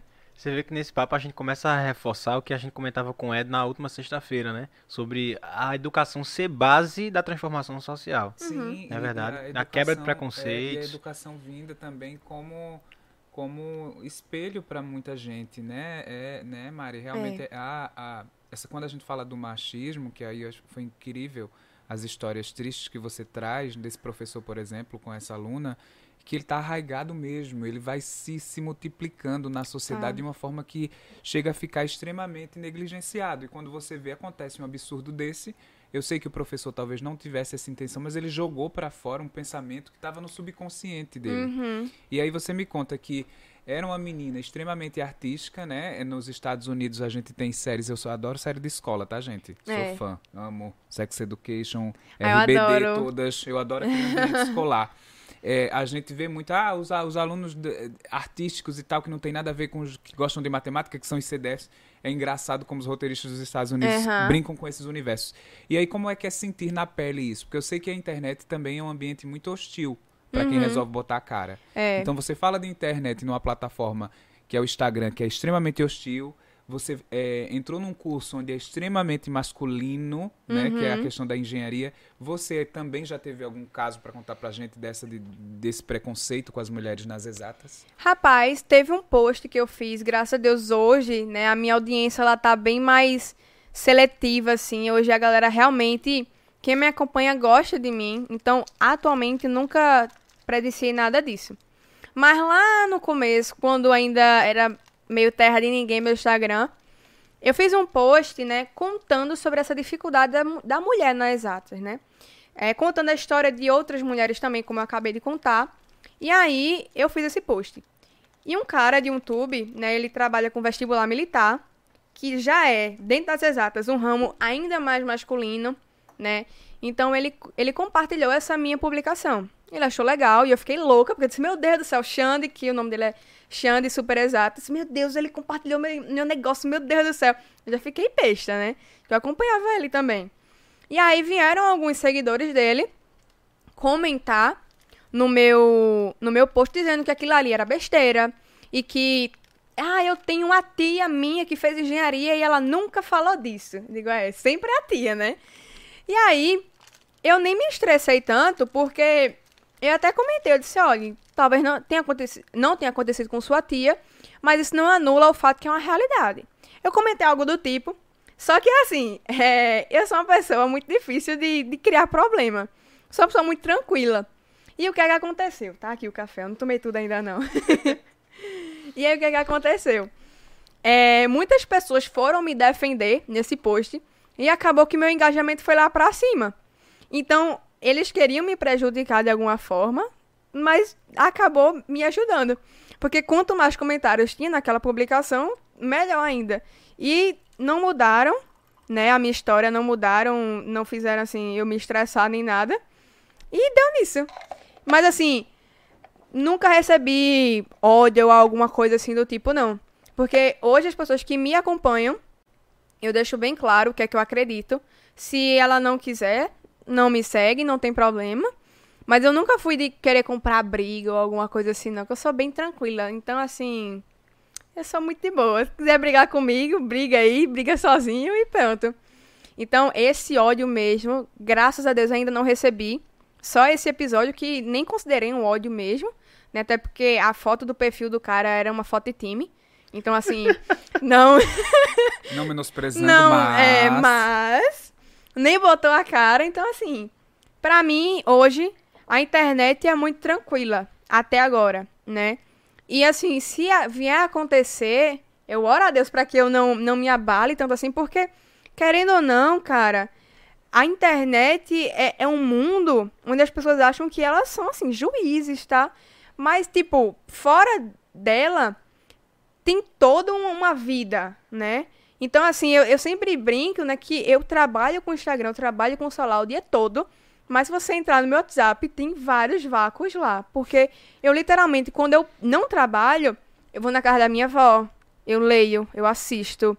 Então, assim, até os meus melhores amigos levam vácuo, porque eu não converso no WhatsApp, eu solto o celular. Isso me dá, acho que, até uma saúde de eu trabalhar com internet, porque você receber aquela luz azul a hora toda, a hora toda, informação, meme, bababá, você enlouquece, minha gente. É, é loucura, viu? É babado. E pegando essa deixa aí dos haters, já dizia o célebre e icônico compadre Gu. Quem gostou, bate palma. Quem não gostou, passa amanhã. Passa amanhã, passa amanhã. Ah, eu gostei. Ele, é- ele é incrível. Eu Compadre gostei. Guga, Spotify, vai pra nossa estreia. Nasceu, nasceu, tá lá. Baratona, gente. Isso chegou tem que virar chegou pro É, Mari de Exatas. é verdade. Olha, tem compadre Guga que é incrível, né? Arlinhando. Sim. Tem Robson, pra quem quer ser fisiculturista. Tem uma Que aula de chique. geografia, que minha gente é um, é um giro ao redor do mundo. Política. Você quer Foi, Central eu vi, 3, pouquinho, você é quer maravilhoso, viu? Maravilhoso. Esse, esse podcast aqui dá pra você mon- tá sem sono. Tem vários episódios pra Ou com depois sono também, sono bote também, aí, ô gente. pra dormir. Sonhe com a gente. É, gente, ma- maratona a gente já dá pra fazer uma grande maratona no Spotify, no YouTube, mas agora, pior que ela deu uma deixa incrível que a gente volta no final pra comentar, a gente tá na Hum. hora que eu e Arlindo faz a linha Break News aqui. Ah, O que é a linha Break News pra quem para quem chegou no Tengo Lengo a partir do nosso segundo canal que tem um facão enorme inspirado nas peixeiras do homem do Nordeste. que é o canal de cortes, né? Mari, a, a gente precisa fazer alguns, algumas perguntinhas para você sobre o que estamos sofrendo hoje, né? Ou pelo menos a nossa geração. E eu acho que muita gente que chegou nesse vídeo a partir disso está com a mão na cabeça. Primeiro eu queria que você analisasse o Enem, o Enem atual. É, é, para ingresso na universidade. Você que está nesse ramo de educação, que já fez lives com gigantes da educação, que está debruçada nisso todo dia, porque é o seu, é o seu ganha-pão e ao mesmo tempo o seu universo, como é que você enxerga o processo do Enem, a prova do Enem? É, você me fala um pouco da, da tua opinião sobre esse, esse método de, de, de medir conhecimento e também de acesso às universidades hoje do país. Eu acho que é duas perguntas bem diferentes, né? Vamos começar primeiro pela prova do Enem. Eu acho a prova do Enem boa. Eu acho realmente muito boa a prova do Enem. A pegada até de naturezas, eu falando mais de exatas, né? Porque na prova de naturezas você vê ali biologia, mas tem questão ali que envolve biologia química ou biologia e física. Tinha uma questão de fotossíntese que ele falava de ondulatória na fotossíntese. Então você vê que é justamente a proposta de ensino que é maravilhosa, que é sempre é, conectar. Só que, por um outro lado, a gente sabe que no nosso ensino atual, na realidade das escolas brasileiras, não existe isso. Então a gente tem uma escola, a gente tem uma prova. Essas escolas elas fazem uma ilusão de que estão se preparando para a prova e não estão. Então, ainda aquele ensino de caixinha. É você, tipo, às vezes achar na matemática que regra de três é isso. Aí razão em proporção é isso aqui. E daí equação é aqui, é, função é aqui, só que tudo tá misturado, tudo é uma coisa só, né? Então, ainda peca nisso daí. Então, a prova do Enem é muito boa. Ela tem uma pegada muito massa. Só que o ensino da gente não tem essa pegada massa. Então, a gente tem uma prova massa, só que o ensino tá ali bem decadente, bem complicado. E aí, né? Consequentemente, o que é que acontece? O acesso para a universidade, ele fecha. Por quê? Porque a escola, ela não tem um amparo tão bom, escolas públicas, falando assim, né? A maioria delas, não tem um amparo tão bom para poder abraçar o Enem. E quem é que tem? Cursinho. Ou escola particular. Então acaba entrando na universidade hoje em dia, né? Principalmente cursos bem concorridos, que nem medicina, que a nota de corte é mais de 800, né, em algumas universidades, acaba entrando quem tem dinheiro. Quem tem, quem pode pagar sei quantos cursinhos, sei quantos professores particulares, infelizmente, né? Então, acaba que é assim, é é uma exclusão indireta, né? Ele não fala, ah, só tem acesso quem é rico na universidade. Mas, querendo ou não, só tem acesso ao ensino superior como um todo, não só faculdade pública, faculdade privada também, que é rios de dinheiro, só quem tem condições financeiras, a maioria. A gente escuta histórias de superação, que até algumas são bem bonitas, mas assim, é um em um milhão. É, é bem difícil, né? Fazer todo esse sacrifício todo e tudo mais. Então, assim, a prova do Enem é ótima, mas até chegar lá, passar por ela, é um caminho assim tenebroso, é um caminho bem complicado. Ô Maria, a gente falava, tu, comentava sobre essa ligação entre eh, as cadeiras assim dentro da própria disciplina. Ah, eu preciso da regra de três, mas antes de compreender a regra de três eu preciso saber somar, saber dividir tudo isso. Eh, isso parte muito, essa na verdade segregação dos conteúdos. Isso aqui é só isso, isso aqui é só isso, não interligar. Da eu não vou dizer do, do- da forma arcaica de se ensinar, mas assim, um certo padrão antepassado de professores, modo de se ensinar que é assim, é isso e acabou, uma certa grosseria desses professores É, né? e parte desse sentido e também dessa questão assim, levar para as mídias sociais, a gente enxerga uma certa ancorar desses professores, assim, segurar. Eu não quero avançar por aqui porque o que eu já aprendi tá bom Uhum. sabe? É, como é que tu enxerga isso? Qual o, como é que a gente pode transformar isso? Chegar pra essa galera antiga, nada preconceito, tá? Já tem Aham. professores assim das antigas pra caramba, mas assim, chegar nesse cara e dizer, ó, é necessário, porque é até uma forma de meio que democratizar o ensino e tal. É. é. É massa que tu falou agora do modelo arcaico de educação. Tem um vídeo de Pink Floyd, é Another Brick in the Wall, que é mais um tijolo na parede, e ele mostra é, pessoas nas escolas, alunos, que eles passam como se fosse uma, uma, um- uma esteira, né? De uma fábrica. Então tem um aluno aqui, diferente, no vídeo mostra isso, tipo um aluno, tipo como se fosse eu, Henrique e Arlindo, na, na, na, Esteira. na esteira. Só que quando a gente passa por uma máquina, a gente tem o mesmo rosto e a mesma roupa. E é isso que ele sempre, ele sempre, assim, quer atingir com o vídeo, né? Ele sempre fala assim, o cantor fala, é, teacher, é, no caso, professor, deixe as crianças em paz, né? Então, todo esse modelo regrado. Por quê? Esse modelo, ele vem logo da, da Revolução Industrial, que é um modelo capitalista. Por isso que a gente, querendo ou não, hoje em dia, nas escolas, a gente preza pelas exatas. Porque é um modelo, teoricamente, que favorece a economia. Só que não é por aí, né? Então, assim, respondendo mais, eh, dando um contexto para a pergunta. E o que é que acontece? Esses professores mais antigos, eles têm essa formação. Eles vieram, né, essa brutalidade veio assim, já de antes, né? Então, eles seguem só no ritmo. Só que hoje em dia, né, é, existe muita comunicação no, no ensino, né? A educação é através de aliás, a, o ensino é através de comunicação. Porque eu preciso me comunicar com você para você entender o que, é que eu tô falando, né? Então, por isso que eu peço professores, por favor, se comuniquem melhor, né? Você tá falando com geração de TikTok. Você tem que não, não é necessário você fazer dancinha, não, não. Mas assim, tipo, poxa, fala de, de, de uma série, fala do, do, do universo de quem você tá servindo.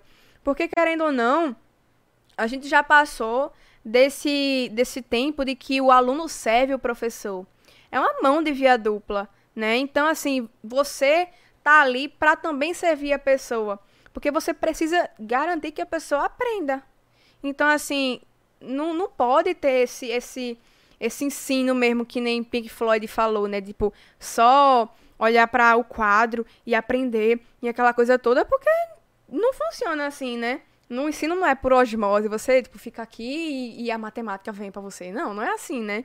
Você precisa realmente conversar, né? Quan- Quanto mais o professor ele é mais didático, mais comunicativo, melhor a aula flui, né? De uma coisa mais legal, menos chata. Eu é comento chato. isso porque eu já ouvi muito de muita gente. Porra, eu ensino. Eu sou do quadro aqui, pegar, copiar e meter bronca, agora eu vou ter que estar me submetendo na plataforma e tá É. fazendo gracinha pra vocês. Tem que aprender assim mesmo, sabe? E eu vejo isso de maneira assim. Eu até tento compreender ele, né? Aham. Porque vem, sei lá, 30 anos de, de educação, sempre aquela mesma coisa e dá de cara com um choque Uhum. de gerações que agora eu tenho que mudar. Só que assim, você tem que tá- se dispor a, a- as mudanças, né? É. Isso não é nem só no contexto da educação, mas a nível social, para você viver realmente sociedade. E que isso, de certa forma, vem contribuir para quebrar muitos. Não vou dizer nem Paradigmas, preconceitos, né? mas assim, dificuldades Uhum. que existem com o próprio acesso à educação de maneira assim, universal. É. Entende? É verdade. E eh, trazendo um pouco mais pro lado empresarial da coisa, você fazendo isso e tendo essa, essa aversão à mudança, você tá literalmente perdendo dinheiro. Literalmente. Porque hoje em dia você vê que cursinhos ou escolas que estão, assim, usando a, muito entre aspas, né, esse momento de pandemia ao seu favor, você já percebe um, um empreendimento no digital. Então, a gente precisa ser inteligente para poder abraçar isso também, né? A gente vê quanto surgimento, né, de, de podcasts, como a gente tá aqui, ou de plataformas, ou de empresas nessa pandemia. Então, assim, você ter essa aversão a essa mudança, a esse momento, você tá jogando dinheiro fora, você tá perdendo uma grande oportunidade também, querendo ou não, né?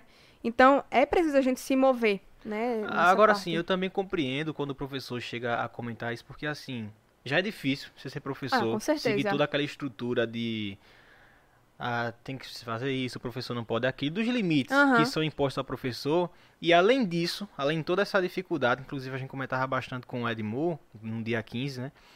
Mas aí, além disso, você ter que explorar esse novo mundo, Uhum. digamos. Sabe que para muitos é um mundo novo, mas que para outros, ainda que ele esteja é, se adaptando, seja dessa mesma geração, mas que é algo que vai demandar tempo, Uhum. é algo que vai demandar muito esforço. Então, assim, além da carga de ser professor dentro daquele ambiente escolar, tem um mundo lá, o digital. Eu entendo pra caramba, mas que, assim, hoje em dia é necessário. É, justamente, é porque nenhuma mudança ela vem fácil, né? É preciso a gente se mover, é preciso a gente sair da nossa zona de conforto, né? Não é porque eu sou jovem que foi realmente fácil pra mim. Porque tem umas coisas de gatilho mental, minha gente, que é muito difícil você entender aquilo ali. Gatilho mental é tipo pra você gerar uma emoção na outra pessoa. E assim, isso a gente tá nem tratando na internet, a gente tá tratando de psicologia. Então, assim, querendo ou não, eu sei que é difícil esse ramo do próprio professor na, no Brasil, né? Porque até o próprio salário. Mas, assim, quando eu falo de empreender na internet, você vai pagar o seu salário. E, e, e, assim, o melhor dessa, desse universo é que você está vendendo para pessoas de N lugares possíveis. Então, ao invés de eu só vender para a população de Carpina, eu vendo para a população de São Paulo, de Recife, de, do Amazonas, de tudo quanto é lugar. Então, acaba que você faz as suas próprias regras, porque eu sei que na escola você tem, por exemplo, muitos professores não podem chamar palavrão nas escolas, né? Tem tudo isso. É, ou tem que não pode falar de tal assunto. Então você não pode falar disso, você não pode falar daquilo, você tem que ir vestido de tal maneira. Tem todas essas burocracias, né? E o bom da internet em si é mais, é mais isso, sabe? Você é dono daquilo ali que você tem, né? Agora, claro, é toda essa burocracia de ser professor realmente é, é difícil, né? Como estava comentando, é bem complicadinho mesmo. Perfeito. Ô Mari, eu sei que o Mário de Exatas ainda é uma empresa jovem, né? Que, que não é jovem que nem eu, que eu sou gringe. Gringe, Guilherme.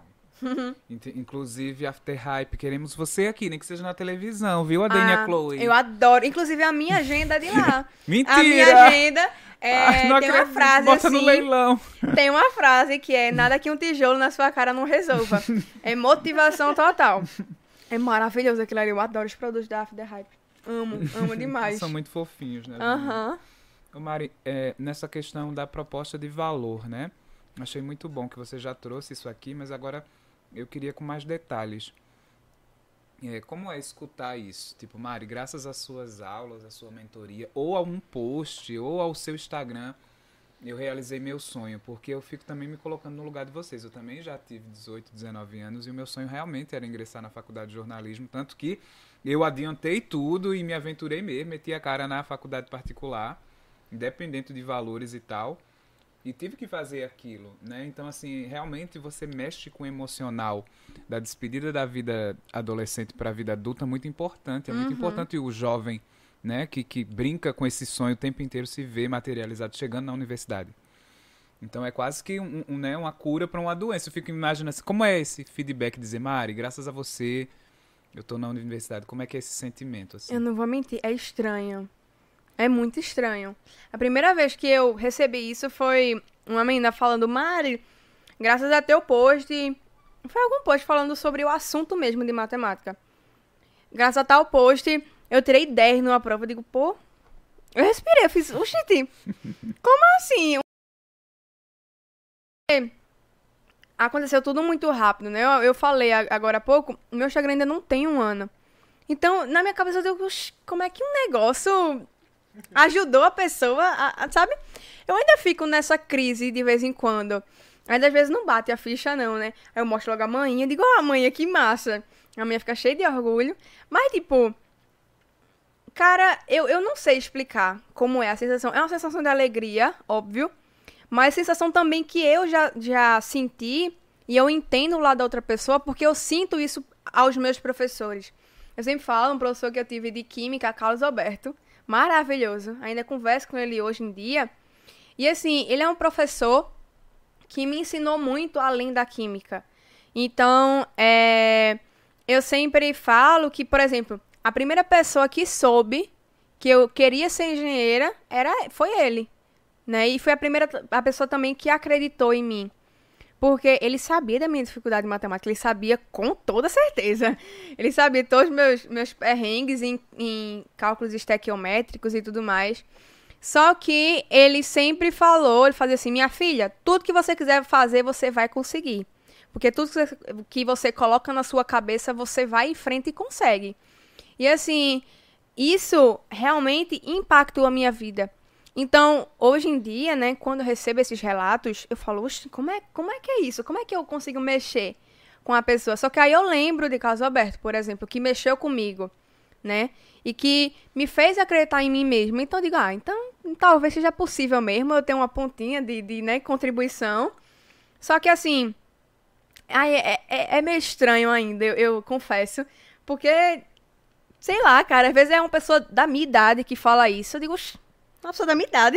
E aí você tem esse negócio, né? Ah, professor tem que ser mais velho, blá blá blá. Mas aí eu fico, eu fico ainda besta. Besta com esse negócio. Eu fico. "Ah, Meu Deus. Que massa, isso é muito bom. Ó, tu fala sobre ser recente o surgimento do teu Instagram, Foi. tudinho. Tu ser uma pessoa nova, né, nesse mundo. Tem o quê? 10 meses? O intensivo começou em janeiro, né? Foi, mas o intensivo durou só em janeiro. Foi tipo. vá. Mas assim, o boom que tu começa assim a, a despontar na rede. Sim, a Foi- primeira vez que você viu 8 mil seguidores chegando de uma vez, assim. Oxe, foi num Reels que eu fiz no, no, no Instagram. Tu fez um bolo de 5k, não foi? Ou foi É, de 10? O bolo, Ai, ele gente, tava ó. com a placa de 6, só que um dia depois eu bati 7. Porque foi o seguinte, como esse Reels ele viralizou de uma forma muito rápida, vários seguidores começaram a entrar. E aí, como eu falei, né, bateu mais de um milhão de, de visualizações e foi uma chuva de gente entrando. Só que aí eu até quero uma deixa pra falar de um problema que acontece muito na internet, que é o seguinte. Eu comecei minha produção de conteúdo desde dezembro. Então, desde dezembro, eu comecei a trabalhar e não parei. Então, final de semana eu tava produzindo, eu tava estudando, eu tava vendo aula, eu tava preparando conteúdo. E é post todo dia. Até hoje no meu Instagram é assim, é todo dia tem post novo, todo dia. E aí, é, eu me envolvi em projetos, né, como foi esse do Gabarito Enem. Me envolvi em lives. Quando teve, eu fiz uma live que foi em comemoração aos 3 mil K. Eu fiz uma semana da ciência, então fiz live com pessoas que falam sobre ciência na internet, né? Tem até o Felipe Ghisoli, que ele dá aula de física pro YouTube. E eu acho ele maravilhoso do Universo Narrado. Enfim, eu fiz live com ele também, né? Então, assim, logo em seguida veio o Dia das Mulheres. Também fiz uma semana de lives só com mulheres que trabalham na ciência, que são físicas, que são químicas ou engenheiras. Então eu tava num pique muito forte. E aí, quando viralizou, é, janeiro, fevereiro, março, abril, foi mais ou menos em abril que viralizou esse, esse Reels. E dentro de uma semana eu saí dos 3 e fui bater nos 10. Foi uma semana, minha gente. Foi muita gente.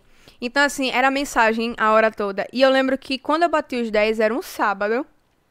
E eu não sentia alegria por aquilo. E desde sempre, porque assim, sonho de quem começa no, no Instagram é ter uma arrasta pra cima, né? Na época ainda tinha o arrasta, hoje em dia é só o link. O link. Mas o sonho de todo mundo era ter o arrasta pra cima. E quando veio o arrasta pra cima, eu estava esgotada. Esgotada. Então, meus amigos me ligando, eu tava, tipo, dormindo. E daí minha amiga me ligou, tipo, ai, Mari, tu viu do Batou 10 mil? Eu disse, foi, que massa. E daí eu passei uma hora conversando com ela sobre algo que não era nada a ver do Instagram, era só coisa de- da vida mesmo. E eu não tava nem um pouco afim de comemorar aquilo ali, porque eu tava extremamente cansada. E eu acho que esse é um dos maiores problemas né, na internet, que não tem limite. Não tem limite nenhum. E aí, depois daquilo ali, eu ainda fiz uma live de noite com minha família toda sobre os 10k. Até fiz com meu sobrinho, meu sobrinho tava pequenininho na, na época. daí Eu coloquei ele aqui em cima da mesa, tudinho. Joaquim. E aí, tipo, eu fiz a live, só que eu tudo que eu mais queria era não estar ali no Instagram. Porque eh, tava, tava, tipo assim, sabe quando você diz, não, peraí, calma. É muita informação, é muita coisa. E aí depois, né, tipo, acho que depois de uma semana mais ou menos, eu falei, ó, gente, eu tô muito cansada. Eu vou, que no caso, as minhas aulas iriam começar em maio, né? Eu fiz, ó, eu vou tirar um tempinho até maio. Porque eu preciso disso, né? Eu tô muito cansada e enfim, blá blá blá. Aí, tirei acho que umas duas semanas de, de férias por aí. Só que depois eu já me recuperei e voltei. Só que assim, eu sempre, hoje em dia, eu sempre tenho cuidado, né? Depois eu até procurei terapia, tudinho, pra poder alinhar essa parte do trabalho. Porque, assim, acredito também seja muita influência da minha própria família. Minha mãe trabalha muito, minha avó sempre trabalhou demais. E eu cresci escutando histórias sobre trabalho. Então, é, vovó mesmo, ela falava assim, tipo, é, é, além de, de, por exemplo, além de ser bonita, eu, eu era muito inteligente. Ou é, histórias mesmo de que ela sai, saía com um busto desse tamanho, grávida, né? É, com mala de dinheiro, porque ela trabalhava na Secretaria da Fazenda, né? Trabalhava com dinheiro. Então ela viajava sei quantas cidades, trabalhando, morrendo, mas tava trabalhando. Então toda essa mentalidade também traz pra minha vida, né? E aí, hoje em dia, eu, eu fico, não, calma, peraí. Será que eu tô no meu limite? Aí vamos respirar, né? Enfim, mas é esse meu ritmo, mais ou menos. Mas essa parte do, do Instagram realmente, né? É bem complicada. Ou qualquer coisa assim de internet, alguma coisa assim. Porque às vezes você não tem limite. Porque essa cobrança de postar todo dia, de aparecer sempre no story. Então, às vezes, é. Dias que eu não tô tão legal, mas eu tenho que aparecer. E aí, hoje em dia, eu já sei. Ao invés de aparecer meu rosto, aparecer, lá, eu só tiro foto de um bolo. Ou tiro foto de. e faço, sabe, perguntas. Então, assim, querendo ou não, é meio cansativo. Porque trabalhar com internet também não tem férias. Você não pode se, entrar, se dar o luxo de, de ter férias porque o algoritmo vai lá pra baixo. Então, assim, é meio, é, né? Oi, meio assim, um jogo, né, de cintura. Portas abertas para o burnout. Para o É, burnout. burnout. É, eu, eu vou começar a falar esse teu, teu, teu lema também, né? O burnout. E aí, ó, chegando. Tu já tá com três. É o Meu Barnaldo. Deus do Boa tarde, a, Nasceu? boa tarde É. a todos. Nasceu, Nasceu, Olha, nasceu. vocês nasceu. comecem a pedir coisas, tá, gente? Pra gente abrir a lojinha do Tengulen com as nossas, com as É nossos bordões, né? verdade. Lindo. Queremos É, vocês é aqui verdade. pedindo coisas que a gente olha aqui, ó. Isso aqui já é uma proposta de valor muito Gente, e eu tenho meu nome na, na xícara. Uma coisa mais linda. Esse menino já tava com a mente empreendedora. Chegou a matemática agora, pronto. Despontou. Agora lascou, Agora agora sim, temos bora que- pra Agora loja. a gente vai Transformar criar uma o. Tengulengo numa holding de entretenimento, por favor. Fazer Com nosso certeza. escritório lá da contabilidade dos Tengulengos, nas Aí, ó, nossas nasceu, finanças. nasceu. Nasceu, nasceu mais um projeto Tengulengo. Ó, a gente comentava do, sobre essa aceleração das coisas, principalmente depois da internet, tudo muito rápido, tem que produzir, tem que. Eu acho que isso reflete muito também na educação. É, em que o estudante olha assim e diz, tipo, pô, tem que aprender aquilo rápido Aham. sabe? E de certa forma se, for- se vê cobrado por aquilo. É, vê muito também em YouTube, tu falar sobre macetes e tal. Aí tem lá, aprenda matemática em, Em- 30 minutos, Ai, meu Deus, é sabe? isso. E aí o estudante olha aquilo e fala, pô, não aprendi aquilo. É, eu sou burro, né? E começa aquele Sabe? existencial. Pois é, existe uma fórmula, em especial na matemática, na tua visão, existe uma fórmula, algum negócio assim, ó. Isso aqui, se tu fizer isso aqui, tu vai aprender rápido. Um padrão, digamos que isso, isso é balela, isso é muita mídia errada de certa forma. Depende, porque existem coisas que, como eu falei, né, na minha mentoria, o que é que acontece? Eu pego pessoas ali que trabalham, que, que entendem melhor a matéria lendo, ou que entendem melhor a matéria, sei lá, assistindo alguma coisa, uma videoaula. Porém, né, tem o seguinte, que assim, pegando o meu histórico mesmo, né, e de várias pessoas que aprendem matemática, que trabalham com matemática, trabalham no sentido assim, de que estudam diariamente é inevitável questões, então não tem como você aprender matemática só grifando o texto. Então, assim, caso você queira aprender matemática, é inevitável sim fazer questões. Você tem que fazer questões, é tipo fato. Mas, claro, você pode aprender por videoaula, apesar de que eu, Mariana, aprendo melhor é, lendo uma teoria. Então, o que é que eu faço? Eu pego um livro, né? Leio a teoria lá, entendo o que é aquele assunto, então, ok, eu entendi isso aqui. Aí eu vou para questões de fixação. Também olho no livro as questões que ele disponibiliza lá já feitas. Então, os livros eles colocam lá exercícios resolvidos. Então, eu leio aquilo ali. Porque ele coloca uma determinada questão, um problema, e aí ele fala, ó, é, sei lá, é, existem uma, duas torneiras que pingam água, sei lá, é, tem uma vazão de um litro por minuto, sei lá, alguma coisa assim. E daí, questão típica de regra de 3, né? Só, é, uma torneira por minuto tem vazão de quantos, quantos litros de água? Isso é uma questão padrão, geralmente. Então, geralmente, o livro ele coloca lá uma questão dessa, explicando. E quando você vai para as questões de vestibular mesmo, né? É, são só muda os dados. Então, assim, a fórmula de cálculo é a mesma, mas a roupagem é, muda. Né? Então, ao invés de falar de, de torneiras, fala que é um tanque ou uma caixa d'água, alguma coisa assim. Então, geralmente é isso que acontece, né? Eu passo isso para muitos alunos e muitos se dão com esse método, né? Mas, claro, as questões é inevitável. É inevitável demais fazer isso daí. Mas uma fórmula certa, hum, creio que é muito pesado dizer isso aí. É, é necessário então se manter flexível, né? É. A, a se Justamente. moldar a cada caso. Cada um vai ter Justamente. sua forma de aprender e se É. manter flexível. É, Talvez isso mude, por exemplo, no campo da matemática, determinado assunto, sei lá, função, vou aprender de uma forma, é, É. logaritmo, vou aprender de outra, e por aí vai. É. Pra É. você se conhecer. Justamente. Pronto. Na minha mentoria eu sempre falo isso. Se conheça. Se conheça, saiba como você aprende melhor. Estudo é teste. Então, teste isso daqui. Deu certo? Continua com isso aqui. Não deu certo? Vamos pra outra coisa. E ser flexível, como tu falou. Porque eu aprendi a história mesmo só explicando pra mim mesma. Eu não fazia tanta questão de história. Mas com matemática era rios de questões, né? Então, assim, tem que ser flexível mesmo. Ô Mari, e assim, a gente fala das dificuldades de ser professor, de se manter na internet, dessa ideia de que às vezes tem que abrir mão de, sei lá, um fim de semana, de todo esse complexo que é você se manter assim. Apesar de tudo isso, o que é que te motiva a, a permanecer nessa luta, nessa labuta de, de querer realmente levar o conhecimento? Por muitas vezes levando umas pancadinhas de lá, outra de É. cá. Rapaz, eu acho que é alegria mesmo, né? Eu me sinto feliz fazendo isso. Eu tava até conversando com o Henrique, que ele disse aqui que está podre de cansado, né? Mas assim, a gente vê alegria no que a gente faz. Eu sou uma pessoa muito sincera, então não tenho como manter alguma coisa, me manter em algo que não me faz feliz. Tanto é que quando não me fez feliz o Instagram, que eu tava muito cansada, eu dei uma pausa. Eu disse, não, peraí, eu, eu existo ainda, deixa eu fazer alguma coisa, deixa eu olhar pro meu sobrinho, né? Eu passei um mês na casa do meu irmão, deixa eu olhar pra ele aqui, deixa eu brincar com o menino, né? Deixa eu falar com vovó. Vovó não tem rede social, né? E querendo ou não, minha avó tá com Alzheimer. Então, assim, eu preciso, é, querendo ou não, aprender com ela também, porque com ela eu aprendo muito paciência, né? Eu, eu, eu entendo como é esse lado de conversar, de esquecer o celular também, conversando só com ela. E de perguntar as histórias antigas e às vezes escutar a mesma história cinco vezes, a mesma coisa. Mas eu olho isso com outro olhar, de alegria mesmo, e de estar no agora. Né? Eu tô lendo um livro maravilhoso. Vocês perceberam que eu gosto muito de ler. Eu tô Eu- doido pra gente fazer um checklist daqui a pouco Vamos. de dicas. né, Gente, vai, com certeza. também Eu tô lendo um livro que se chama O Poder do Agora, que é se manter no presente, ver a alegria que tá aqui, né? Porque ele fala que é impossível você ser triste no presente.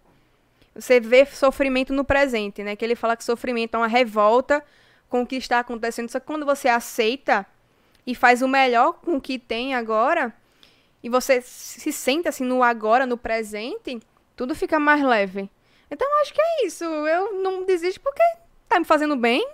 Eu vejo futuro e não, não existe um motivo nobre, tipo, ai meu Deus, porque estou cumprindo um legado. Não, é que eu gosto mesmo.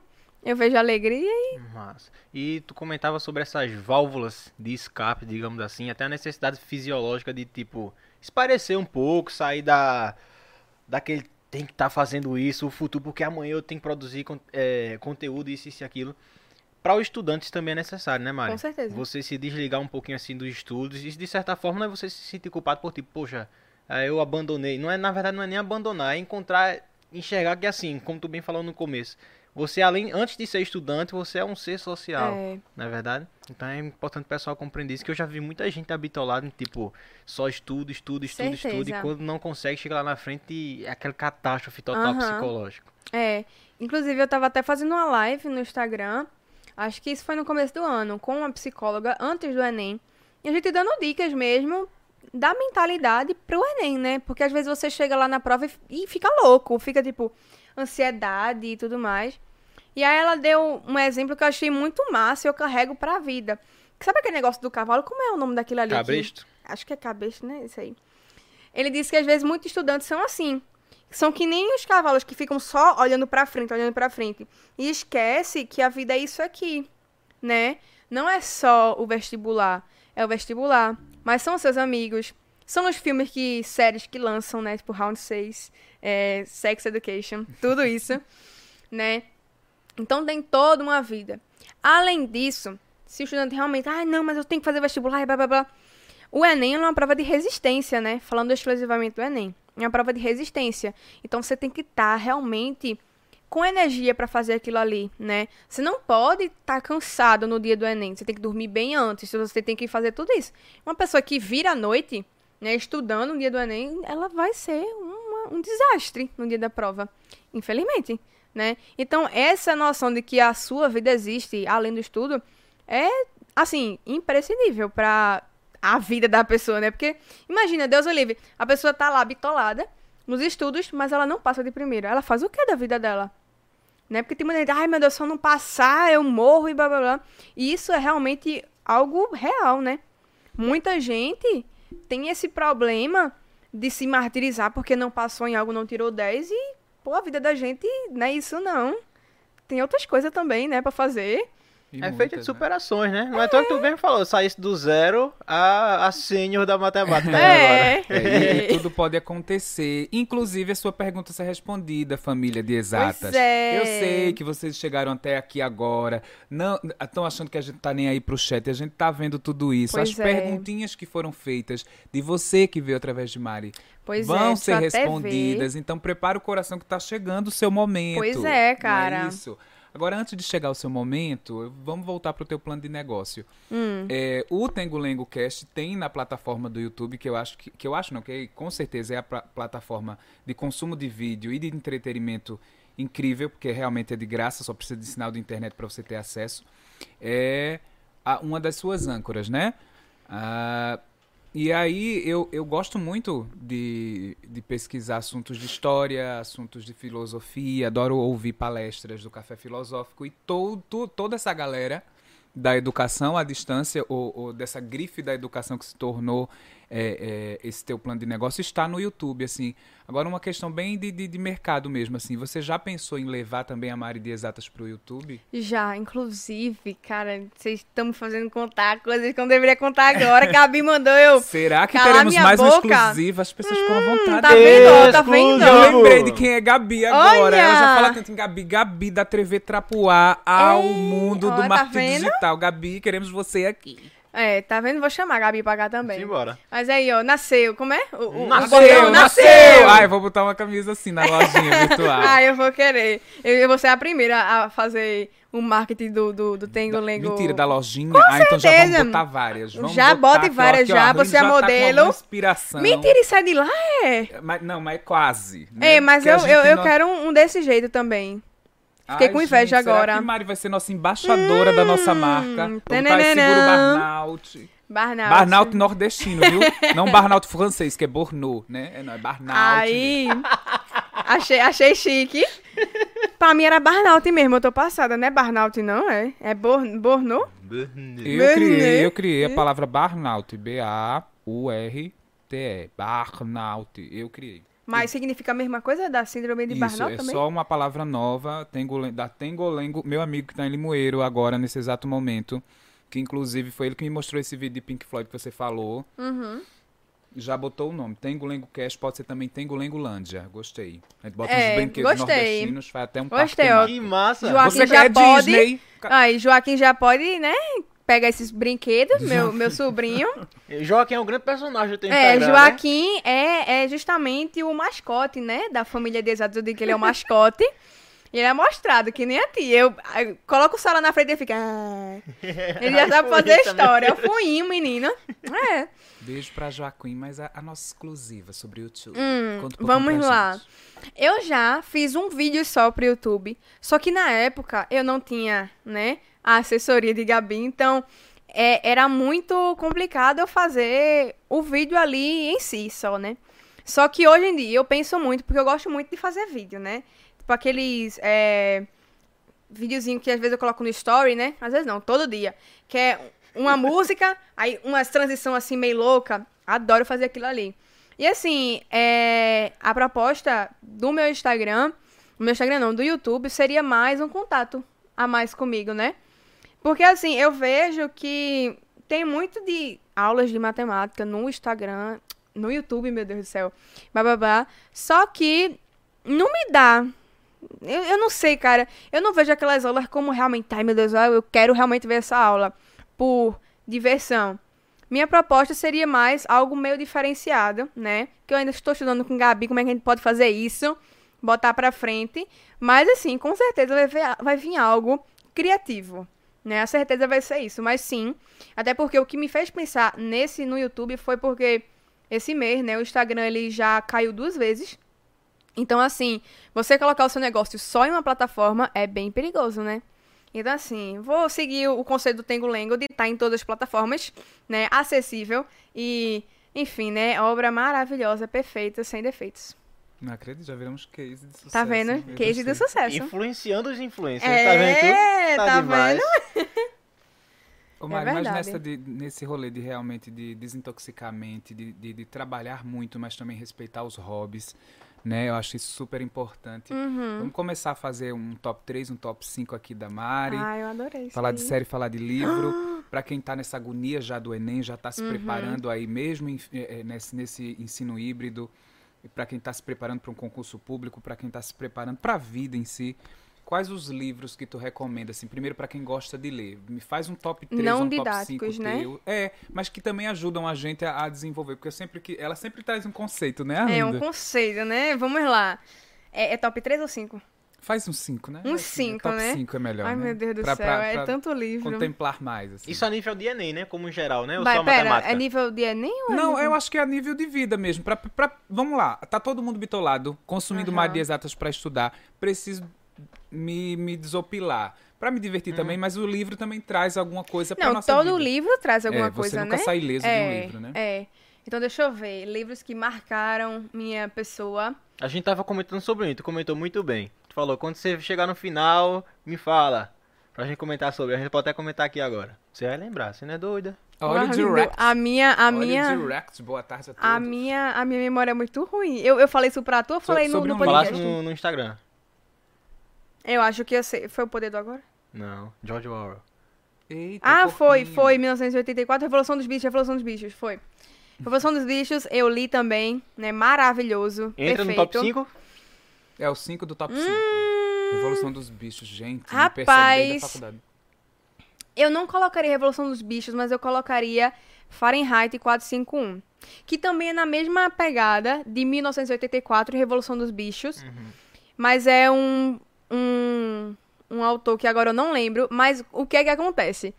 Nesse universo desse livro, o, isso cai muito numa redação maravilhoso, né? Que é o seguinte: os bombeiros nesse universo são pessoas que o papel deles é colocar fogo nos livros. Então, nesse universo, né, os bombeiros, eles. Inclusive, é tipo na Terra, só que em outro governo. O Um papel paralelo. É. Aqui na O Terra. papel do, do bombeiro é colocar fogo no livro. E aí, existe um determinado cidadão que ele é bombeiro e ele se dá a audácia de ler um livro. E quando ele lê um livro, ele, ele percebe toda a transformação que aquilo traz pra ele. E ele começa a fazer como se fosse um clã de pessoas que guardam livros nas casas, né, para os bombeiros não pegarem. E aí traz todo essa essa impacto da educação como uma como um, um assim um, um agente, né, de transformação na sociedade. Então acho que Fahrenheit 451 tá no meu top 5, no, no, no, no quinto lugar, né? No quarto lugar. Gente, É. é... a resenha de livro mais envolvente que eu já vi em toda a minha vida. Eu já quero ver. Esse, É muito já quero bom. ler esse livro agora. É muito incrível. bom. É maravilhoso. Se quiser eu tenho a um empréstimo sociedade também. que, que lia livros como uma seita religiosa oculta. É, né? é uma coisa bem maravilhoso. Illuminati, gostei muito. É. Top 5. Foi, Top foi o cinco. 5. Vamos Caramba, minha memória é assim, deixa eu lembrar. É tanta coisa, mas eu acho que no tópico. Calma, é o 4 agora, Quatro. né? O quarto. Já foi o quinto. Vamos lá. Vamos lá, eu diria o quarto, como o poder do agora, que eu tô lendo, tá sendo muito bom por conta da minha fase, né, de realmente respeitar o meu tempo. Que eu sou uma pessoa que, como eu disse, né, eu vivo aqui na minha cabeça e às vezes ou eu, eu vivo muito no futuro. Então eu fico bitolada, às vezes, tipo, meu irmão, tô perdendo tempo. E apesar de eu ser nova, tipo, eu tenho 19 anos, só que ainda assim eu me sinto muito velha, no sentido de, pô, tem gente mais nova que eu que tá enricando e sei o que, sei o que. Só que isso aí é uma história em um milhão, né?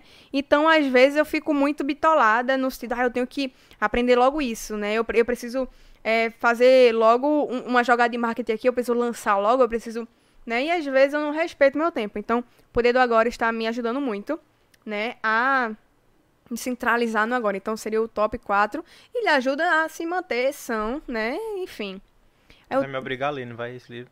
E Tu também eu assim, é? preciso ler também. Todo Ai, mundo precisa que o meu Barnaut... Deus do céu, o o Barnaut. O Barnaut que reina, o Barnaut. É. Minha conversa com o Henrique é, ó, aquilo ali lá na frente. Não, porque lá na frente a gente vai fazer É, isso, é. bicho. Não porque a gente vai fazer isso visando o daqui a um ano. É. Daqui a um ano, Henrique, a gente vai Ah, estar ainda ali. bem assim, só que ele é capricorniano, sou ariano. Aí nesse, ele realmente me tá explique, construindo por favor. eu. Ah, ia ele realmente tá agora. construindo. Ele realmente tá construindo. E eu, pra desconstruir isso aqui, é dois minutos. É. Eu sou ah, o poder da destruição. Tu te Ele vem lá e constrói. Eu destruo, ele constrói. Aí isso é coisa de Ariana, eu não conheço nada de signo. Você tá aqui, é como eu falei, é Porque dois ariano contra um. gosta É, da dois novidade. contra um. O ariano gosta da novidade, mas quando a novidade não para de ser novidade, passa a Ai, ser re- tédio. realidade e, e rotina, aí ele quer partir pra outra novidade Entendi. e deixa no- a- a- o que era novidade pra lá, entendeu? Tem um livro. Henrique. Calma, mas aí vamos abrir a lojinha do Tengulengo. O Tengulengo, todo dia é novidade, a gente tá com o Mário É, de Exatos, a gente tá tá, vendo? com, com o homem da- do fisiculturismo, a gente tá com um grande blogueiro, a gente tá com um grande É. político. Isso aí é a É novidade. novidade a hora toda. Teoria. Sim, É, e, e teoria nessa, o é. poder Teoria é. agora é o quarto. Agora vamos para o, O top quarto. 3, Mari de Exatos. Gente, é o 3 já? Depois Tá, do quarto três. vem o top, É, é, é do o passinho. três. É. Ai, meu Deus do céu, peraí. Ai, gente, tô doido por esse top, por esse Eu acho assim. que. Ai, meu Deus. É muito difícil escolher isso aí, viu? Escolha Ai. bem, viu, Mari de Exatas, porque, enfim, Você né, tá vai que isso- influenciando. Isso influencia muito, vai que você exploda, as pessoas vão ver, olha aí, o podcast que É. Mari foi lá em 2021. É verdade. Ai, meu Provavelmente Deus, estarei peraí. ainda mais jovem do que eu sou agora. Calma, peraí. Então, hum, eu acho que eu diria o top 3, né? Isso. Precisa ser contribuir com a vida de um estudante, né? Assim. Isso, e Acho contribuir que a com a vida de sua maneira vida, geral. contribuir com o rolê. Já que a gente tá falando de estudante, eu acho que eu vou falar esse, né? Neurociência e Educação, que é um livro bem pequenininho, bem fininho e bem, assim, didático, que serve ou para professor ou para aluno para aprender melhor. Então, assim, ele fala lá, primeiro ele, no primeiro capítulo ele fala de, da construção do cérebro, né? Tipo, a neurociência por trás, as emoções no aprendizado, como é que você aprende exatos e tudo mais, de uma maneira bem, que é de cinco anos, assim. Mas não é tão tedioso, tá? Mas enfim, é muito bom. Pra aprender melhor e tudo mais. Aí, top 2 agora, né? Deixa eu só fazer um parênteses no top Ah. 3. Pra Hum. você que tá ouvindo no Spotify. Pra você que está ouvindo no YouTube. Ela falou um pouco sobre neurociência, isso é muito importante. É. E como a gente traz sempre pautas de educação aqui, não esquecer neurociência, neuropedagogia, psicopedagogia. Doutora professora Isabel, Isabel Gomes. Souza. Souza. Gente, eu sempre quero dizer Gomes. Vulgo manhã. Vulgo ma- Ai, gente, ai, tá? Chiquérrimo. Tá Foi ela que a escreveu a cartinha? Foi, foi com aquela letrinha lá bonita, Aquela tá? letra é chique, viu? Aí eu disse, que menino, que letra bonita. Ele sai de manhã. Que Eu lindo. ah, Eu acho que pessoas que têm letra bonita são pessoas que são bem, É, tão, são tão bem pessoas da de cabeça, bem, né? é, é, Eu são pessoas pessoas centradas, felizes. é verdade. Tô lascado dessa cabeça. Minha letra é horrível, gente. Ai, E nessa a Jesus. gente falou de neurociência no top 3. Agora vamos lá para a medalha de, de, Top de de, prata. prata. prata, Eu acho que seria Jogos Vorazes. Por quê? Além de ser uma história incrível, né? Jogos Vorazes é maravilhoso. Vocês já, já ouviram falar? Já ouvi falar, mas nunca... É muito pra ler. Tem bom. live action? Não. É, tem um filme, tem um filme que é uma mulher, né, Katniss, que ela ela vai para os jogos na arena, que é tipo são 12 distritos e, e daí 12, como se fosse 12, 12 estados. E aí são 24 pessoas que vão para esses jogos numa arena. É tipo uma arena é como se fosse um campo, sabe? E lá eles jogam até se restarem um, joga um ganhador só. Misericórdia, é É, eles, eles vão se matando. É como se fosse round 6, é. E eles vão se matando. Só que, calma, deixa eu. Entender, deixa eu falar o porquê que eu gosto tanto disso aí, né? Mariana não é. Psi, é, psi, é psiquiatra. É, Não, mas a ideia do Round Six traz muito psiquiatra, não. ensinamento, É, poxa. é, justamente. Como é que é, é, é serial killer, né? Pô, fala. Psicopata. Psicopata, não sou psicopata, não. Mas é o seguinte: é, a Katniss, ela vê esse modelo de governo. Não foi apenas ela que restou, foi ela e Pita, que é o, o, o parceiro dela, assim, da que foi com ela para os jogos, né? E aí ela começa a revolucionar o, os jogos. Então, o primeiro de tudo foi que ela, ela falou assim, que só restou ela e o parceiro dela. E ela falou que se o, o pessoal não liberasse eles dois, os dois iriam morrer, porque eles iriam comer uma, uma mora venenosa. Eita, bate aqui. Iriam comer uma mora venenosa e os dois iriam morrer ali. E aí foi a primeira edição dos jogos que duas pessoas sobreviveram. E aí ela vai começar todo esse, esse, esse movimento de revolução. E isso nos traz muito a questão de protestos, né? De, do povo ele se rebelar contra o governo. Ela tem essa, esse símbolozinho aqui, né? Que é o símbolo da revolução dela. Então, é uma mulher que ela tá ali numa posição de heroína, né, conduzindo essa revolução. Então é muito massa, nos três livros dá pra gente realmente aprender bastante sobre a vida em si mesmo, né? E foi o primeiro livro que eu li, assim, sem figurinha, sem nada. Então para mim foi muito importante porque abriu esse mundo do universo literário e tudo mais. Então assim, tá na medalha de, de Prata. isso, Eu é. quero saber como é que eu vou parar pra assistir, a ler todos esses quatro livros até agora. É. Já Vai, viu cinco vai, agora, né? É, vai. Tem que Jesus fazer a, a listinha de Mas esse é mais fácil, o do primeiro lugar. É o Pequeno Príncipe. mais. Eu já li Oh. três vezes. Porque, assim, o engraçado é que toda vez que eu leio é um ensinamento diferente. Porque eu acho o Pequeno Príncipe muito simples, muito inocente e, assim, traz um- uma presença muito grande para a vida da pessoa. Porque qualquer pessoa pode ler, uma pessoa jovem pode ler, uma pessoa idosa pode ler, qualquer pessoa. Só que traz ensinamento muito massa. É esse sim, você pode ler no final de semana tranquilamente. Tá vendo? Que inclusive vai até lhe botar mais no presente. Vai ficar assim, mais menos ansioso, né? Você também aí que pode ler também. Que massa. É, Já eu já ouvi falar que o Pequeno Príncipe, ele realmente ele se comunica com você de várias formas, Uhum. é, é, em vários momentos da sua É. vida, desde a primeira infância até o fim. Eu acho isso bem bacana, esse livro, o, o concurso aí, do que, É. que se transformou o Aí Pequeno esse Príncipe. foi os top dos esse, livros. Esse foi o top dos livros. Esse Foi. foi o top dos livros.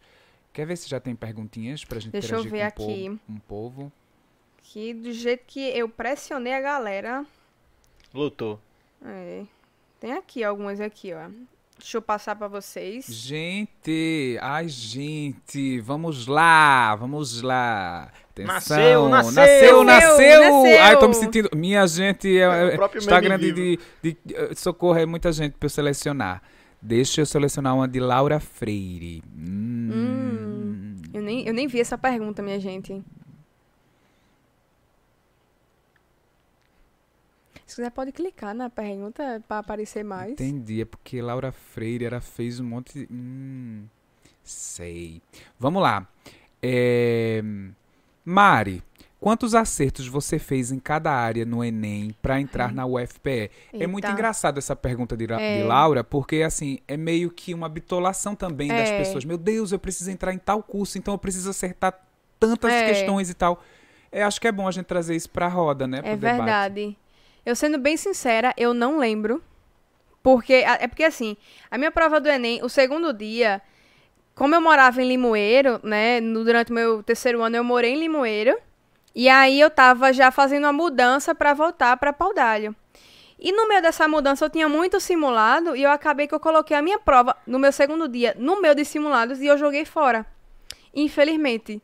Mas aí voltando, eu lembro que matemática foi 30 e alguma coisa, né? Acho que foi umas 36 por aí, eu não lembro direito. Porém, eu queria salientar que é o seguinte: não existe esse negócio de, ai meu Deus, eu tenho que acertar tantas questões, porque se você acertar, digamos, né, cada prova do Enem, a gente tem ali mais ou menos uma média de. é, são 25% de questões fáceis, 25% de questões é, difíceis e 50% de média. Né? 50% de questões médias ali na prova de matemática. Você precisa acertar todas, se possível, fáceis, né? E aí, o que, é que Isso é a ideia do acontece? TRI, né? É a ideia do TRI, isso aí. Só que se você acertar as difíceis e errar fácil, apesar de que você acertou mais do que. Digamos, eu acertei 32 e a Arlinda acertou, sei lá, é, 29, digamos. A nota dele pode ser maior do que a minha ou igual, porque eu acertei mais questões difíceis e médias e ele acertou todas as fáceis. Então a, a nota dele vai lá pra cima. Então, justamente, a, a ideia do TRI é funciona nessa mentalidade, sabe? Então, ao invés de perguntar quantas questões né, você acertou, seria interessante você perguntar qual a maneira de eu saber as questões fáceis, Ia né? comentar isso agora. É, é para eu explicar aqui agora, né? É. Pronto. E aí é o seguinte, o TRI, ele é feito com uma pesquisa antes do Enem. Então muitas pessoas não, não sabem disso, mas existe um pré-teste, né, um teste, aliás, antes do Enem, com algumas escolas, e com base na média de acerto desse teste, é que vai ser, é, assim, vai ser consideradas as provas, é, as questões fáceis ou difíceis do Enem. Então, por exemplo, né, a gente bate muito na tecla de que logaritmo é uma questão difícil. Por quê? É porque logaritmo é difícil? Não. Logaritmo não é difícil. Inclusive, eu tinha muita facilidade com logaritmo. Mas é porque é o seguinte: a maioria das pessoas de- desse pré-teste erram as questões de logaritmo ou pulam. Às vezes nem, nem sequer tentam fazer. Então, o índice de acerto é lá embaixo. E quando vai para o Enem, né, de acordo com esse, com essa análise aqui, né, é, o TRI que foi lá para baixo, então não é uma questão que lhe favorece na prova, entendeu? Mas não é porque o assunto é difícil, mas é porque o índice de acerto antes no Enem, né, ele foi lá para baixo. Então é mais ou menos nessa média assim, entendeu? Existe então uma listagem, Mari, por exemplo, começa por esse conteúdo, esse conteúdo, esse daqui, pra depois ir pra esses daqui. Na prova? Sim. Mas como assim? Tipo, Tipo você... assim, ó, começa respondendo regra de 3, a questão que exige regra Mas de é 3. isso que tá, tipo, porque algumas questões você não vai saber de cara qual é o assunto. Hum, Mas isso você vai saber se você ficar fazendo questões a a hora toda, né? Sim. Então, simulados, prova antiga, tudo isso é importante para que você bata o olho e já pelo menos tenha uma noção de como faz aquela questão. Então as questões obedecem a um certo padrão, é meio que isso. É, a prova do Enem ela tem um padrão. Por isso que a gente fala que questão de logaritmo geralmente é difícil, né? Por conta desse histórico, né, que tem, né? Uma questão de regra de três, geralmente ou é fácil ou é média, né? Tem tudo isso daí, entendeu? Perfeito. Esse histórico. Catiane Ribeiro. Não tem tr- tréplica, não, tá, gente? Pra ser uma coisa bem dinâmica. Catiane Ribeiro, arroba TengoLengoCast no Instagram. Lá tem um conteúdo exclusivo depois desse episódio pra você ver o look completo. Devo lhe garantir que a patalã. Enfim, não vou dar o spoiler do look de Mari de exato. Por favor, ela está, ela está exclusiva de pé É. pra você ver de ponta a ponta o look. Só em descontrair, pé? porque as perguntas aqui. Não, é vai ter que ir lá pro. Instagram pra poder Ah, ver. é verdade. É, justamente. Hum, vamos lá, tinha, outro- ah, esse aqui bem rápido, bate pronto, jogo rápido, Vitor França, underline 04. Gosta de química? Gosto, adoro. Não era pra ser rápido? Sim, sim. Adorei, Vitor Franca. Depois você obriga ela a fazer um conteúdo exclusivo de Aí, química. tá vendo? Bora lá. V Students. Deve ser de estudante, né, americano? Tem muito student aqui, os seguidores é maravilhoso. Não sei fazer questões sem ver a resolução. Só entendo depois que vejo. Não tenho acertos em matemática. Isso aí deve ser um choro final. É. No caso, né, Acho que isso... ela tá querendo que, que você comente um pouco É um pouco sobre isso, estudo, né? né? No caso, eu lido muito com isso na mentoria e eu tinha uma, uma pessoa em específico, né, que ela era desse jeito. Ela, primeiro, ela tinha pavor de fazer prova e quando ela fazia, ela botava na cabeça que ela não conseguia fazer nada. Então, tipo, era uma crença dela. Só que isso a gente trabalha muito em cima dessa crença e quebrar isso daí. Então, o que é que eu sugiro para que Vi faça, né? Ela pegue a questão e ela se force a fazer um bocado de questões na mesma hora. Então, tipo assim, é, tenham lá uma, uma lista de 25 questões. Não sobre a primeira, pula, vai pra outra. Pula. Se chegou ao final você não soube nada, volta pro começo. Sabe, dentro de uma hora mais ou menos, ou dentro de, sei lá, duas horas, você faz toda essa lista e daí faz do jeito que vinha na sua cabeça. Não ligando pra resposta ou não. E daí, quando for corrigir, você pega lá, né, a correção mesmo, como é que se faz. E você anota do lado da questão como é que, que se faz, né? E onde foi que você errou? Pontua assim, ó, eu errei aqui. E daí você começa a ter esse raciocínio pra memorizar mais, mais fácil, né? Pode ser um caminho, né? Olha aí, Vi. Arthur Henrique, meu grande xará. Veja, é, ele fez essa pergunta, tá? Como você começou sua carreira na internet? Poderia comentar um pouco, por favor? Poderia, mas olha, Poderia. veja, ela comentou de um jeito Foi. incrível, ela contou toda a história. Se você perdeu o início desse episódio, deixa eu te contar. A live vai ficar na, na bio do Tango Lengo Cast. Aí você assiste, aí você maratona, É. aí você vai no Spotify, aí você vai no Instagram, segue a gente, vai ter todo um conteúdo exclusivo lá e você vira um Tango Lengo Cast fã. A gente tem que arrumar um nome pros nossos seguidores. sabe? É. O Tengo, o Tengo Lengo Cast Lovers. Enfim, vai sair um nome aqui, que a gente não pode também estar pegando Vai essas nascer, coisas em inglês, vai não. nascer. Que aqui é nordestino. Nordestino É. raiz. Vai nascer, Gostei vai nascer. É, é um estilo bem a Dania Chloe, a Dania triste. Tô, eu tô sendo triste. eu sou emo, mãe, emo. Ah, eu. Ele faz a, a imitação certa. Giovana 80 is. Olha aí, ela é meu gringe mesmo, que é 80 is, Giovana nos 80 aí seria isso, Giovana? Ó, já chorou muito por conta da matemática, mais do que Não. porque ainda vou enfeitar mais do que por conta dos boy lixo? Não, mas só da Não. matemática ela tá perguntando mesmo. É, eu, eu sou uma pessoa bem difícil de chorar. Então, A não. matemática racional direta. Não, a nunca chorei, destruiu não. o sistema Agora eu já emocional dela. tive muita crise de ansiedade. Crise de ansiedade eu já tive já. E tipo, a pálpebra vai ficar tremendo, suando muito, ou, tipo, aquela. Sabe? Como é que se. É, é, é isso aí.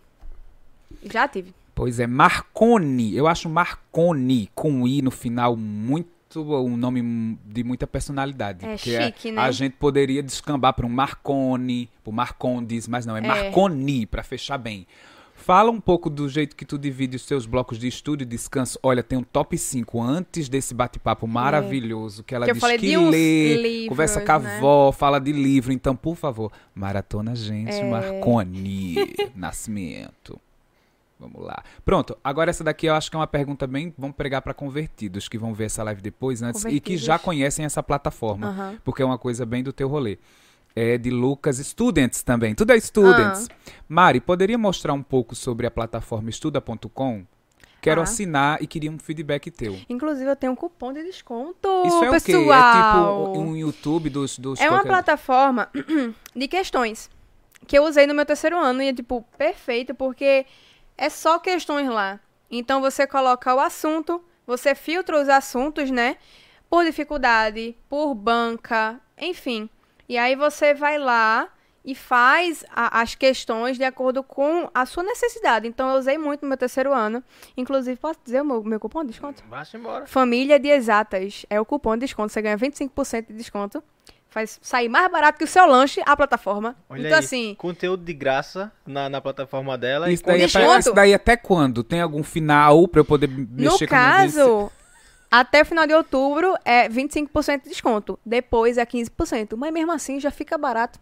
Já, Minha já- gente, olha, é estamos É. no dia 22 de outubro. Vocês vão perder, é. É, não Depois pode a perder, gente viu? pode até ver pra Mari fazer um desconto juntando Tengulengo e É. Olha. É, olha, olha. Mas olha. esse é até o fim de outubro, então te, Tá te nascendo orienta. um bocado de coisa aqui, viu? Minha gente, é- é- a gente fez um podcast reunião de negócios. Boa tarde a todos. Gente, mais uma pergunta legal, acho que vai ajudar muita gente também, da Tainá. Tainá tem uma cara de jovem, jovem mesmo, jovem que nem Arlindo 2002. Como criar estratégia para estudar para a ONC, que eu não sei o que é, estou no sexto ano. Estou no sexto ano. É uma Olimpíada, Gente, no o caso, sexto né? ano. Sexto ano. Vai o pessoal, o TikTok, pessoal essa tá... Segue a gente no TikTok. tá bom, já fiz minha apelação. É Olimpíada, né? É... ONC agora, eu, eu me esqueci qual é a sigla, mas enfim, tem um bocado de Olimpíadas dentro da escola. Olimpíada de Matemática, tem Canguru também, que é de Matemática, né? Tem a de Astronomia, que é bem legal, a de Física, enfim, né? OBME pra galera da escola É, pública, é, né? justamente. E aí, o que é que acontece, né? Acho que é um dos maiores arrependimentos não ter me dedicado muito a Olimpíadas, mas realmente voltando à questão de como criar uma estratégia, seria bom você fazer provas antigas, né, analisar como é o ritmo da prova. Então, assim, eles cobram isso daqui, né? Eles cobram tais assuntos. Perguntar também aos seus professores, tudo mais, né? Pra tirar dúvidas, enfim, geralmente é por aí. Qualquer prova que você for fazer, analise as que vieram antes.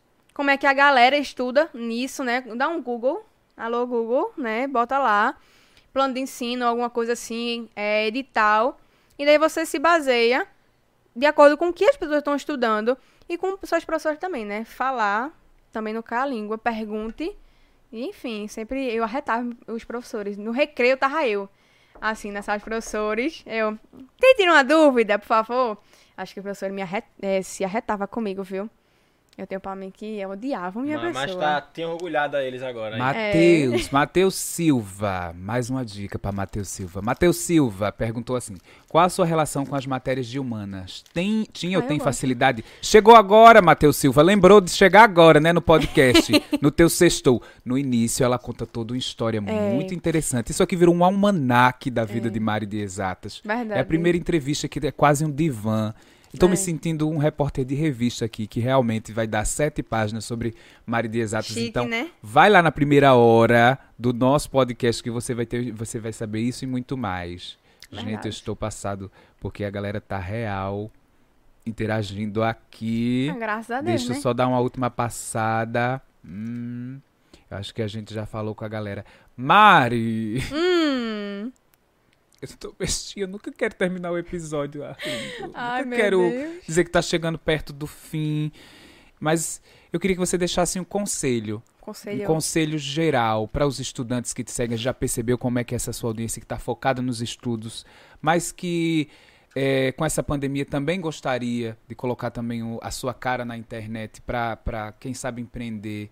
Né, que Uhum. tem esse sonho realmente de ter é, é, um negócio digital, enfim. Você desse uma, mensagem de motivação, a palavra de conforto, apoio e incentivo, sem ser piegas, porque eu acho que o nosso papo foi muito assim. Você foi muito verdadeira desde o início. e Eu acho que talvez essa verdade conectou seus 20 mil e tantos seguidores no Instagram, as outras pessoas que chegam até vocês através das plataformas de estudo, que compram teu material, que são teus mentorandos, enfim. Uma palavra para quem está ainda meio perdido nesse mundo tão louco que a gente tem vivido, cheio de altos e baixos e emoções. Hum, eu acho que é sempre acreditar no seu potencial, né? Porque a gente faz coisa que a gente nem imagina que a gente pode fazer. Então, acreditar em si e ter fé em você, tipo, uma fé inabalável em, em você, eu acho que é muito importante. Né? E só assim, com essa fé, que você vai conseguir tacar fogo no mar. Que é o lema que eu falo lá. Que, pra quem tá chegando aqui de paraquedas, o que danado é tacar fogo no mar. É você fazer o impossível, né? Com o que você tem. Então, é, cê, pode falar palavrão aqui? Mas embora, meu Ser filho. foda mesmo com o que você, né, tem as suas condições de agora. Porque você tacar fogo no mar, eu nunca vi um mar tocando fogo. Mas você verá se você for lá no meu Instagram, que a gente taca fogo no mar todos os dias. Então é se superar, né? É, é acreditar em você, é realmente, ao invés de olhar para a vida do outro ou alguma coisa assim, se comparar, mas se comparar com você mesmo, com, é, quem você era no passado, quem você está se tornando, quem você quer ser. Então, assim, olhar para si mesmo e saber que você tem potencial de fazer tudo que você quiser. Né? Basta ter uma organização assim e tacar fogo no mar mesmo.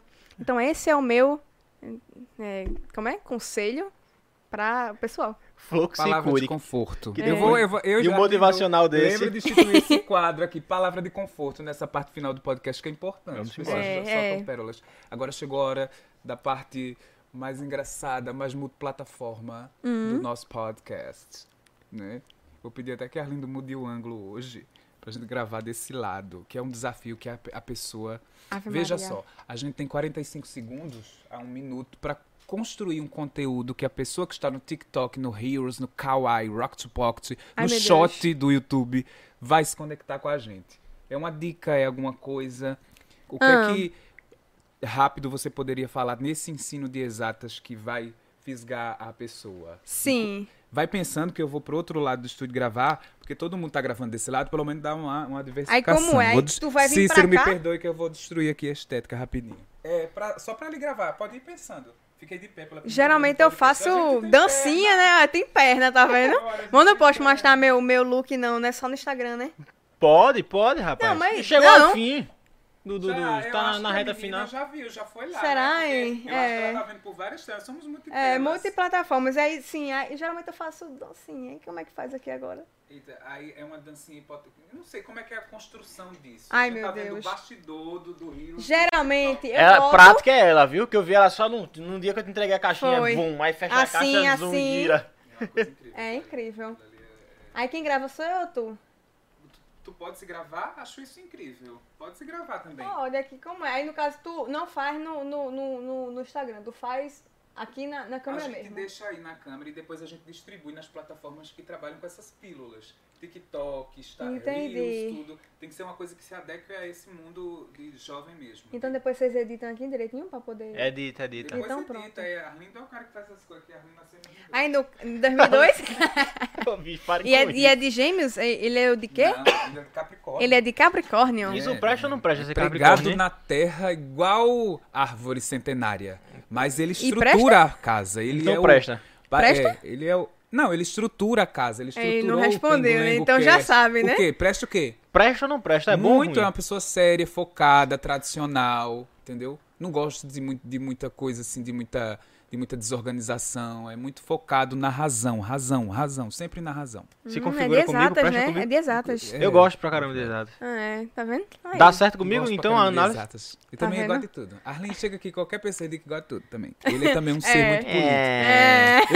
É. e aí, no caso, fazer o, o Reels aqui, né? É, socorro, gente. Acho que esse Reels, É né? pra Porque falar. lá já vem Roxy, Roxy Vlog, É? não sei. Geração TikTok. Já tá entregando aí, né? Técnicas, TikTok. técnicas de produção, Técnicas de de conteúdo. produção, no Reels. pessoal. Deixa eu Vídeo afastar show aqui do o Tengo Lengo. Cast. Tá vendo o bastidor do. Reels. Socorro, o que, é que ela pensou, gente? Eu adoro isso, que é o desafio do convidado. Boa tarde a todos. Quer aprender matemática em três passos? Então vem comigo. Aí aqui você, né? Alô, Arlindo, você corta aqui, tá? Por favor. Aqui, mas deixa eu ver o outro. Deixa eu ver quais são os passos que eu vou fazer aqui. É, Pode continuar, que eu, vou, eu tô só aqui pra fazer meu mestrado. É aula. hum, é, ai, aula. Eu tô passando. Mas aí, deixa eu mudar aqui o ângulo. Porque eu. Deixa eu ver mais pra cá. tipo. Ah, meu filho, Dá peraí. também pra colocar o celular ali, ó, na, na prateleirazinha da frente. Não, mas aqui eu vou. Aqui eu faço. Deixa eu ver. Hum. Ah, minha gente, é todo Eu tô um, aprendendo, um, que eu um negócio. blogueira. Como é que faz o, o, o tchum tchum das, das Assim. makes, né? É assim, né? É. Vai. Deixa eu ver aqui. Eita, foi não. Peraí. Primeiro, você vai precisar de um material que lhe forneça uma boa teoria. Então, escolha uma boa videoaula ou um bom, um bom livro, né? Alguma coisa assim, que lhe dê embasamento. Aí, tipo, aqui você. Show. Entendeu? Aqui você vai cortar, porque tá aqui na minha barriga. Aí, deixa eu ver aqui. Deixa eu vir mais pra cá. Ó, tá vendo? Meu look, minha gente, que lindo! Sempre muda Ó. o cenário. Sempre muda o cenário. É eu verdade. tô bestinha, eu tô bestinha. É. O cringe sofrendo, vendo as novas... Será que eu não sou chave? Eu não sei fazer isso, eu não sou chave. Tu vai cortar um bocado de coisa aqui. A rocha.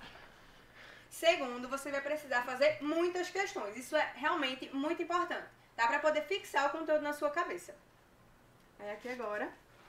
Pega bem aqui as mãos. Você que vai pegar a gente? Ah, eu gostei A agora. gente pegou. Isso aqui vai dar um milhão de, de, de visualizações. É lá, meu nome é Rick Santos conhece.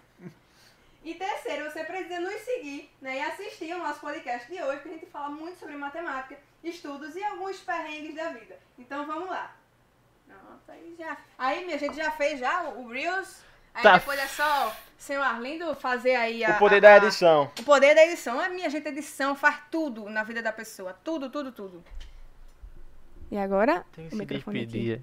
Se despedir. Na verdade, eu acho que a gente tem que comprar um outro microfone. E As pessoas passam aqui, eu vou me apegando às pessoas, porque eu sou uma pessoa que me apego. Aí elas vão embora. e É, é, de, é de Ares, é? Não, é, eu tenho isso, tem que analisar meu mapa astral, porque. Um diz que desapega de coisa nova agora. É, tá contraditório. é, é, não, não, Poxa, teu signo é contraditório. é, não, é. duas conversas. Ele precisa ler um livro chamado Cosmos, de Carl Sagan. É o meu cientista Roxy. preferido. Que ele tem um 00. capítulo só falando né, e derrubando os signos. Olha aí, ó. Tá vendo Um tudo? Tua teoria vai capítulo cair por só de terra. Cosmos. Não, não venham com a razão, não venham com a razão. A razão é dura, fria e gélida. Eu quero continuar sonhando que as coisas podem ser resolvidas no passe mágica. Mas vejam, ô minha gente, aí termina. Eu não queria terminar, não. Sextou, né, minha gente? Sextou. Sextou aprendendo a fazer conta. Vai tomar sua cervejinha agora. Na sexta passada, aprendeu globalização. Foi um pouco triste com a situação do mundo. Agora você vai aprendendo que não adianta tomar uma grade de cerveja se só tá com dois reais no bolso, né? É, aprenda a fazer conta pra ainda comprar, né? Sobrar mais dinheiro e comprar mais cerveja. Foda, Entendeu? peço- É, inclusive, grade de cervejas, marca de cervejas. Queremos você aqui, não é? Pois é. Marcas de cafés também, porque a É. gente é ecumênico. o pessoal vai tomar cerveja hoje, vai tomar o cafezinho, vendo lá, calorimetria, quando o vento É. bate. Isso, igual Ó, Por que o, o- café fica preto com a aquisição da água e por que gera isso? O café tudo? não é preto, não? Não, é porque eu quis tentar fazer alguma coisa química aqui. Não deu certo. Vocês ficam mangando os meus textos de, de- stand-up improvisado. É, né? Complicado. Mas é assim mesmo. Mari de Exatas. Mário de Exatas, muito obrigado. Eu tô Ai, meu Deus, eu, eu realmente adorei. Inclusive, o próprio banquete daqui, né? Porque eu não sei como é que eu vou me despedir desse bolo e desse café que acabou. Não, no, no bastidor, que depois eu acho que a gente vai liberar, quando finalmente esse canal no YouTube ser liberado Ah. para membros, a gente poder. ó, Aí, ó.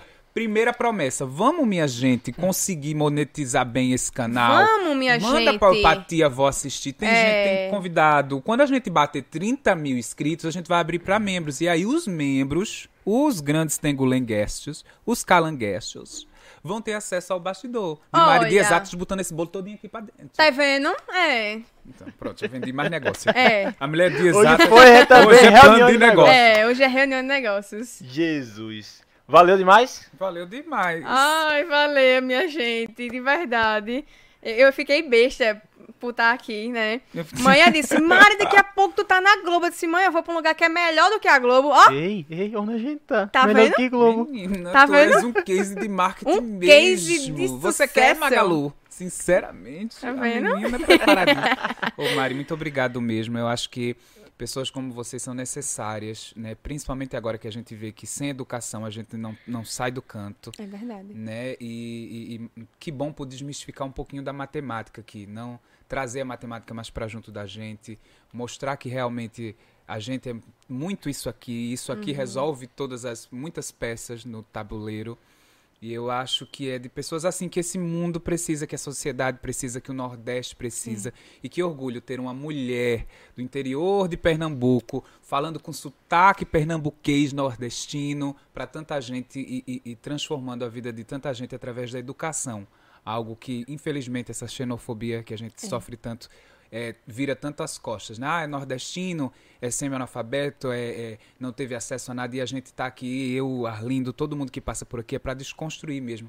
É o Nordeste que olha para o Nordeste, que olha para o resto do mundo com de igual para igual, sem baixar a cabeça, sem se sentir é, inferior nem superior. A gente é igual, assim. É um taco de Brasil que precisa disso, precisa de verdade. valorização e de espelhos, né, para que outras Mari de exatas, de humanas, de de, de dançarinas de calcinha pretas, de blogueiras possam vir, viu? Muito obrigado Com mesmo. certeza, eu que agradeço. E é isso, cara. Agradeço de verdade. É, valeu, grande Mário. Minha palavra, assim, aproveitando a deixa de Henrique sobre levantar a cabeça, eu aproveito para te parabenizar e agradecer, de, certa forma, por essa contribuição com a educação. Tipo assim, apesar de toda essa dificuldade que a gente vê, mas mostrar a esse pessoal que enfrenta, poxa, a labuta do dia a dia, do que é ser estudante no Brasil, num país que, assim, inúmeras dificuldades, não tá só ali. É muito além do, do se chegar na sala de aula, tem muita coisa por Certeza. trás. E assim, você chegar e dizer, ó, tu tem uma nova oportunidade aqui, mostrar aqueles que não conhecem, né? Mostrar novas portas de saídas. Entende? Então, valeu demais por essa colaboração. Valeu por Ai. compartilhar experiências aqui, momentos conosco.